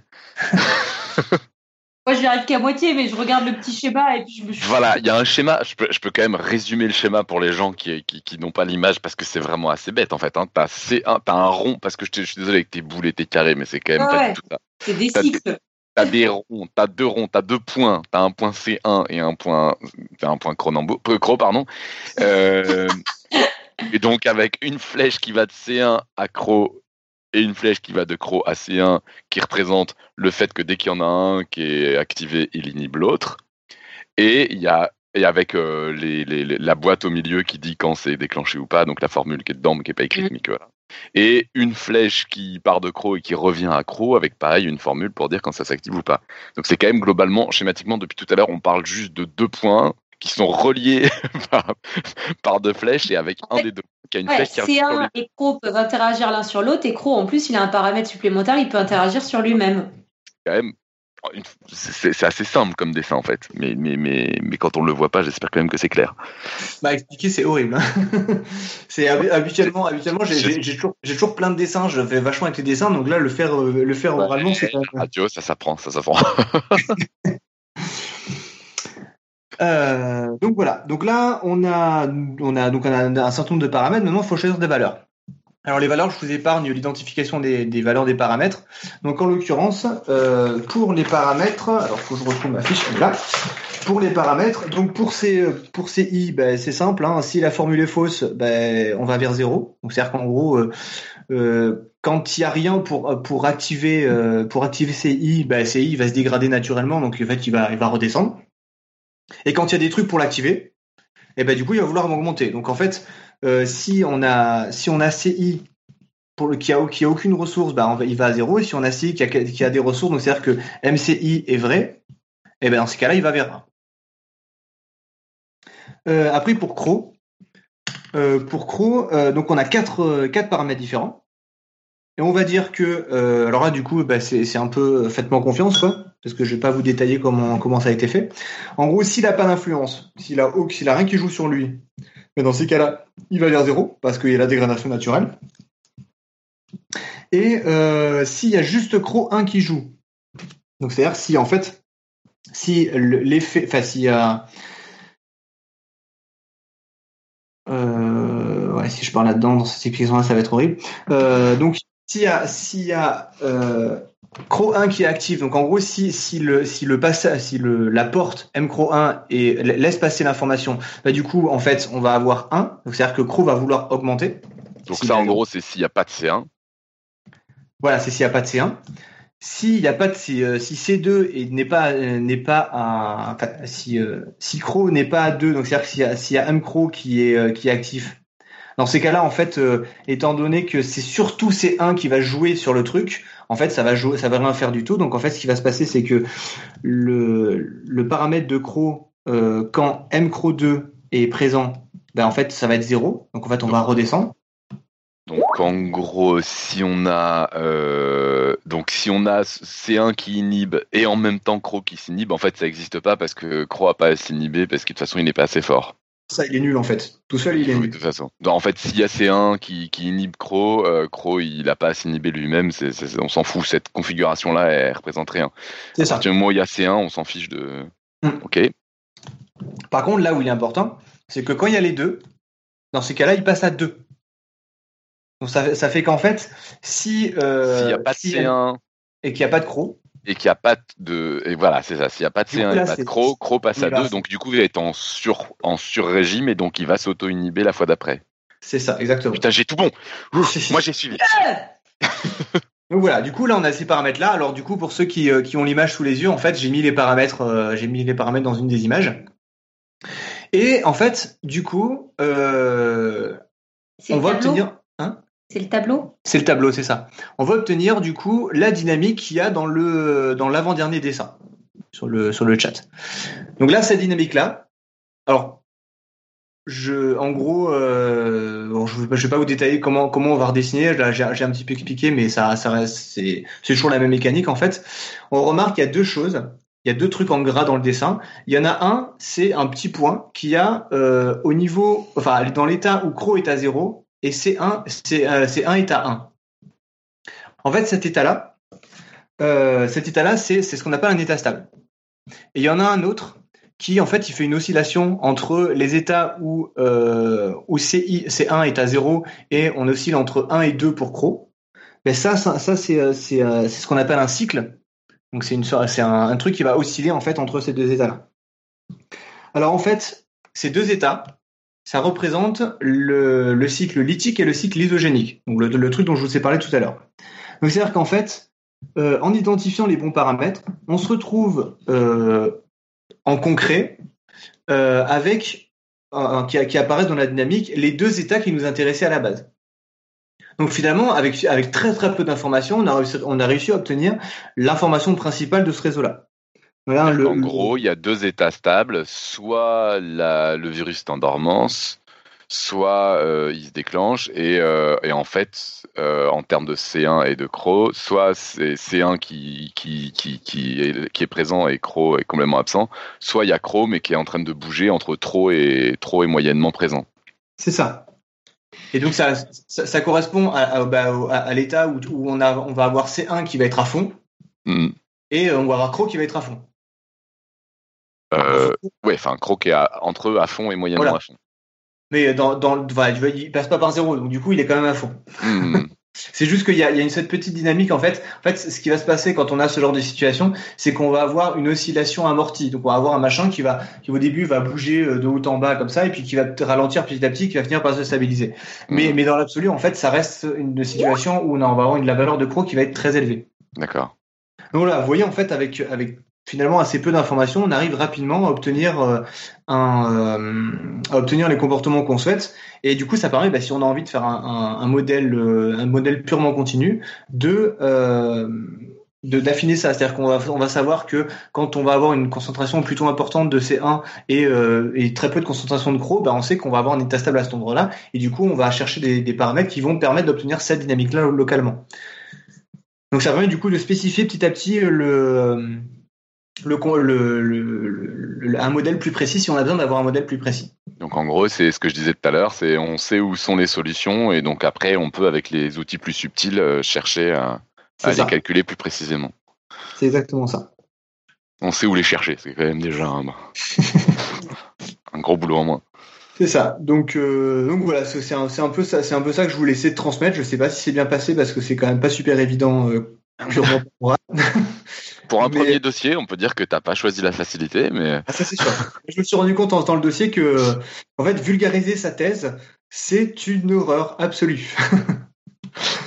c'est clair euh, c'est pas ce qu'il y a de plus facile. C'est ça. J'ai pendant en gros pendant pendant 4-5 ans j'ai bossé sur le j'ai bossé sur ce sujet-là donc il y a plein de trucs en fait euh, genre équation différentielle j'ai même pas pensé que ça pouvait poser problème quoi. Bah, on essaye de s'adresser à des gens qui n'ont aucune idée de ce que ça représente, ouais. Donc C'est ça.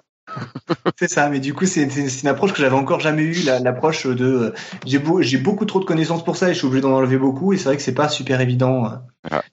super évident à aborder. euh, t'avais qu'à pas faire de thèse. Ça a d'ailleurs été ma solution. La mienne aussi.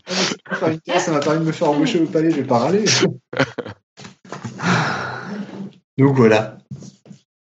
Je sais pas si. Euh, bah, je ne sais pas du tout, j'ai pas du tout regardé. En fait, au début, j'étais que moyennement concentré, puis après, j'ai compris que soit j'écoutais, tu vois, j'ai compris que j'avais euh, que j'avais le choix entre deux états. C'était complètement discret comme mission, c'est-à-dire que soit soit j'écoutais vraiment, soit j'écoutais pas du tout, mais qu'entre les deux, pas du tout de solution.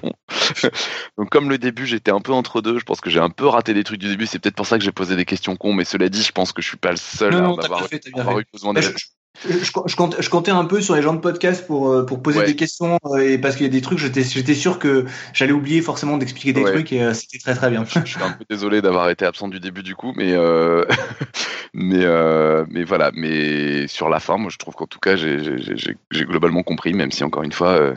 je pense que j'ai ressenti ce que beaucoup de gens ressentent quand je fais un dossier de maths, donc c'est un juste retour des choses. il faut putain, faut pas rater une seule marche, sinon je vais être, je vais être largué. Euh, ça fait un dossier un peu court. Non, c'est parfait. Non, non, c'est bon. très bien. Ah non non non non non ouh là là non non non non tu tu parles ça fait ça fait quoi? Ça fait ça fait une heure et demie que tu parles? Non non c'est bon c'est pas ce qu'on appelle un dossier court il y, a, pas non non et on a une question sur la chatroom de Brucicor qui demande à quand l'exposer au palais sur le même sujet. Euh, avec un peu de travail peut-être, mais pour l'instant c'est pas.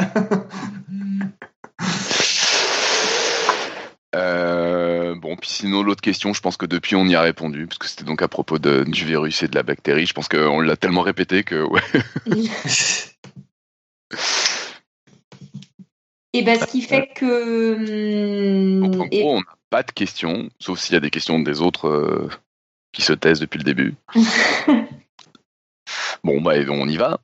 Bah, dans ce cas-là, moi, ce que je vous propose, c'est de continuer avec le pitch de la semaine prochaine et le quiz du mois. Et comme ça, ça laisse euh, le temps à Emilien de souffler une seconde et de réfléchir à une citation que j'ai oublié de réclamer plus tôt. Je pensais tellement qu'il avait l'habitude de podcast que, que j'ai pas pensé à prévenir la citation. Je suis quelqu'un d'honteux. Euh, et du coup, le pitch de la semaine prochaine, euh, Podcast Science se penche sur le conflit myrméco-chlorophylien. Le 30 mai se tiendra un conciliabule durant lequel le monde des plantes se verra opposé au monde des fourmis. Lors d'une session extraordinaire de débat, le tout supervisé par un représentant des champignons.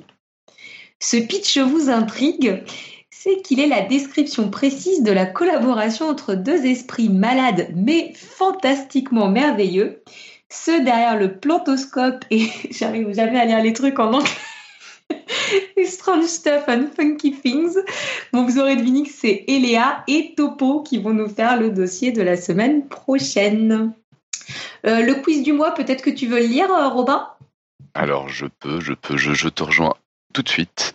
La réponse au quiz, c'est pour bientôt, puisqu'elle vous sera donnée dans le prochain épisode roue libre du 6 juin. D'ici là, on vous laisse vous creuser les méninges sur la question. On a plus mal aux articulations quand il fait humide, info ou intox? Je sais même plus du tout d'ailleurs qui est censé y répondre. Mais euh, je euh, crois que c'est Irène qui se Irène. penche sur la question. Moi, sinon, après, j'ai une idée d'info ou un tox euh, absolument. Enfin, je veux la poser parce que je veux une réponse, mais je n'y répondrai pas moi-même. Et non, bah attends, je fais pas de, je fais pas d'annonce avant. Je fais quand on aura fini l'émission. Ah euh, Et avec les splendides, même sinon les gens vont commencer à répondre trop tôt, ça va être, ils vont tout mélanger. Non, non, non. Le, le, quiz du mois actuellement, enfin du mois ou du, je sais pas trop quand, du, du, du trimestre ou de quelque chose comme ça, on a plus mal aux articulations quand il fait humide, info ou intox. Et donc effectivement, avec les, les gros orages qu'on a en ce moment à Paris, c'est le moment idéal pour faire vos expérimentations. Si vous voulez vraiment le taux d'humidité maximum, vous pouvez venir au Palais de la Découverte. C'est vraiment pas mal en ce moment. Vous pouvez faire des tests, un genou humide et un genou pas humide aussi. Pour, ouais, euh, ouais, ouais, ouais, bah, en ce moment, dans le Palais de la Découverte, il pleut autant à l'intérieur qu'à l'extérieur. Donc, vous pouvez venir faire des expérimentations. Hein, parce que ça concentre en certaines zones. Il y a des cascades dans le Palais de la Découverte. C'est assez simple. Donc, Joël, tu peux venir mettre une jambe là où il y a une fuite et puis une jambe là où c'est sec. pour la science. Pour la science, Joanne. Toujours. Est-ce que tu ta citation ou je continue avec le Patreon? Vas-y, vas-y. Alors, le Patreon, comme c'est moi qui fais maîtresse de cérémonie, normalement, Irène, euh, vous écrit de très jolis paragraphes où elle euh, remercie, évidemment, on vous remercie tous de nous donner des sous ou de pas nous donner des sous. C'est déjà super cool de nous écouter. Moi, j'ai juste envie pour le Patreon de vous dire de donner, donner, donner, donner, donner, donner. Euh, voilà, on apprécie toujours les petites contributions, les grandes contributions. Ça nous fait toujours super, super plaisir. Et puis, on rappelle que c'est grâce à vos sous euh, bah, que les émissions peuvent se poursuivre, en fait.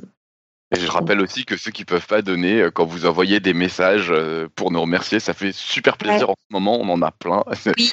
Ça, ça fait rougir, ça fait plaisir. c'est Ouais, en ce moment, on reçoit beaucoup de mails pour nous expliquer comment vous avez commencé à écouter le podcast, euh, c'est quoi votre première émission, comment vous avez découvert ça. Et c'est vrai que c'est hyper agréable à lire. Et Robin dit ça en particulier parce que le dernier mail, J'ai une déclaration. J'ai une- Robin qu'elle préfère. Je sais pourquoi tu parles de ça, Robin. Ouais, et d'ailleurs, elle cite tous les membres du podcast pour dire qu'elle les aime Ouais. tous, mais moi je suis pas dans la liste. ça me faisait C'est pas vrai, je crois qu'il n'y a pas Eléa non plus. Il n'y a pas tous les membres. C'est pour ça que j'étais très fière Moi, de voir mon nom. moi. Je trouve que c'est une très bonne auditrice. Je vois pas pourquoi t'es pas content, Nico. Non, mais en fait, ce qui me rassure, c'est que parfois elles disent qu'elles adorent les dossiers de Robin et elles citent des noms de mes dossiers, donc ça j'aime bien. Ça, c'est- vrai qu'il y a déjà eu, ouais. ouais, ouais. Il y a déjà eu ça, c'était assez vexant, c'est vrai. Je, je l'ai mal pris. Je sais d'ailleurs, je me rappelle plus, tu vois. bon, allez, on y va, on finit. Ouais, bon, continuez de nous envoyer des mails, ça crée des débats entre les membres de l'équipe et on adore. Est-ce que t'as ta citation? Non Il a trop de stress, Emilien. Le pauvre, il croyait avoir fini. Bah, tu peux faire l'annonce, Joanne. avant la citation. Donc, on a reçu un message de Elena euh, Mitton qui était venue nous présenter un dossier sur l'évolution des idées il y a pas mal de temps. Je me demande pas si c'était pas même avant que j'arrive. Euh, non, c'était après que j'arrive, mais c'était il y a bien deux ans, oui. Euh, donc, pour nous dire, une des équipes de recherche avec lesquelles je bosse, euh, donc elle bosse, euh, les chercheurs de l'Institut Max Planck pour la science de l'histoire humaine de Jena en Allemagne, euh, viennent de lancer le Color Game. Et donc, c'est une, une app ludique euh, pour explorer l'évolution du langage. Et donc, c'est un parfait exemple de citizen science ou de science participative. J'avais fait un dossier là-dessus euh, l'année dernière. Et euh, dans ce jeu, rendu public depuis le 15 mai dernier, les joueurs se font définir des nuances de couleurs représentées par des symboles en noir et blanc. L'app permet à un grand nombre de joueurs d'interagir en temps réel ou différé et de faire immerger des langues visuelles partagées. Si vous voulez faire avancer la science dans la joie, rendez-vous sur le site web du projet où vous trouvez toutes les informations pour installer l'app. Donc je vous donne juste le site web du euh, du Color Game. Donc c'est euh, www.colorgame.net/fr. Et après il y a d'autres liens qu'on mettra dans les notes d'émission euh, pour avoir des articles de présentation euh, sur euh, en particulier sur ce sur ce nouveau euh, nouvelle app de Citizen Science de science participative en français. Et la citation. Et ouais, ça y est, je crois que c'était la seule annonce de ce soir, donc du coup, on peut passer à la citation. Alors la citation, donc bah ça va être un peu, ça va être un peu nul, mais je vais, je vais, euh, je vais redire ce que j'ai dit à un de mes étudiants euh, pour le faire un peu bisquer, mais qui, qui était vrai parce que bah, c'est dû, c'est dû à la nature des modèles qui est fausse. Je lui ai dit mais, mais ton modèle il est faux là. Bon, je, je, me, je me suis amusé parce que c'était un étudiant qui était un peu stressé, donc euh, du coup il a un peu commencé à paniquer. Mais après, euh, voilà, je lui ai expliqué que, je lui ai, je lui ai expliqué le pourquoi du comment. Désolé. Tous pour les ça. modèles étaient faux, tu veux dire. Voilà, que tous les modèles étaient faux. Donc en fait, tu t'autocites. ça, Tu t'autocites, ouais. Ah, si vous voulez. Alors, c'est- pas, c'est pas vraiment mon titre parce qu'on l'a, on l'a choisi à plusieurs, mais je peux vous donner le titre de ma thèse. C'est toujours rigolo à voir ça, les titres de thèse. Je sais pas si ça s'appelle vraiment une citation, mais vas-y, ça fait plaisir. Modèle qualitatif de réseau génétique, réduction de modèles et introduction d'un temps continu. Ça va. Avec tout ce que tu nous as raconté, j'ai presque l'impression de comprendre. Ouais, moi, presque, je m'attendais à pire, Ah, c'est la première partie, quoi.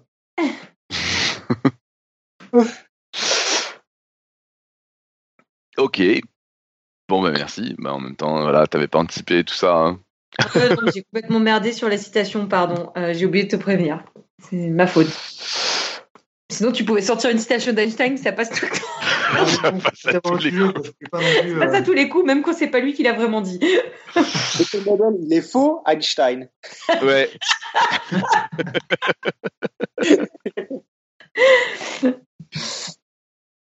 Et ben, je crois qu'il reste plus qu'à conclure. Alors, euh, voilà, pardon, pareil, je j'ai pas écrit de conclusion belle et propre pour ce soir. Je me suis dit qu'en conclusion de l'émission de ce soir, on pouvait remercier Emilien d'être venu nous faire son dossier.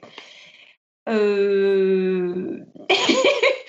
et puis, bah, vous rappelez que la semaine prochaine, c'est donc euh, une émission avec Eléa et Topo qui nous ont préparé un, véritable conflit myrméco, myrméco-chlorophylien qui va être en musique et en effet sonore.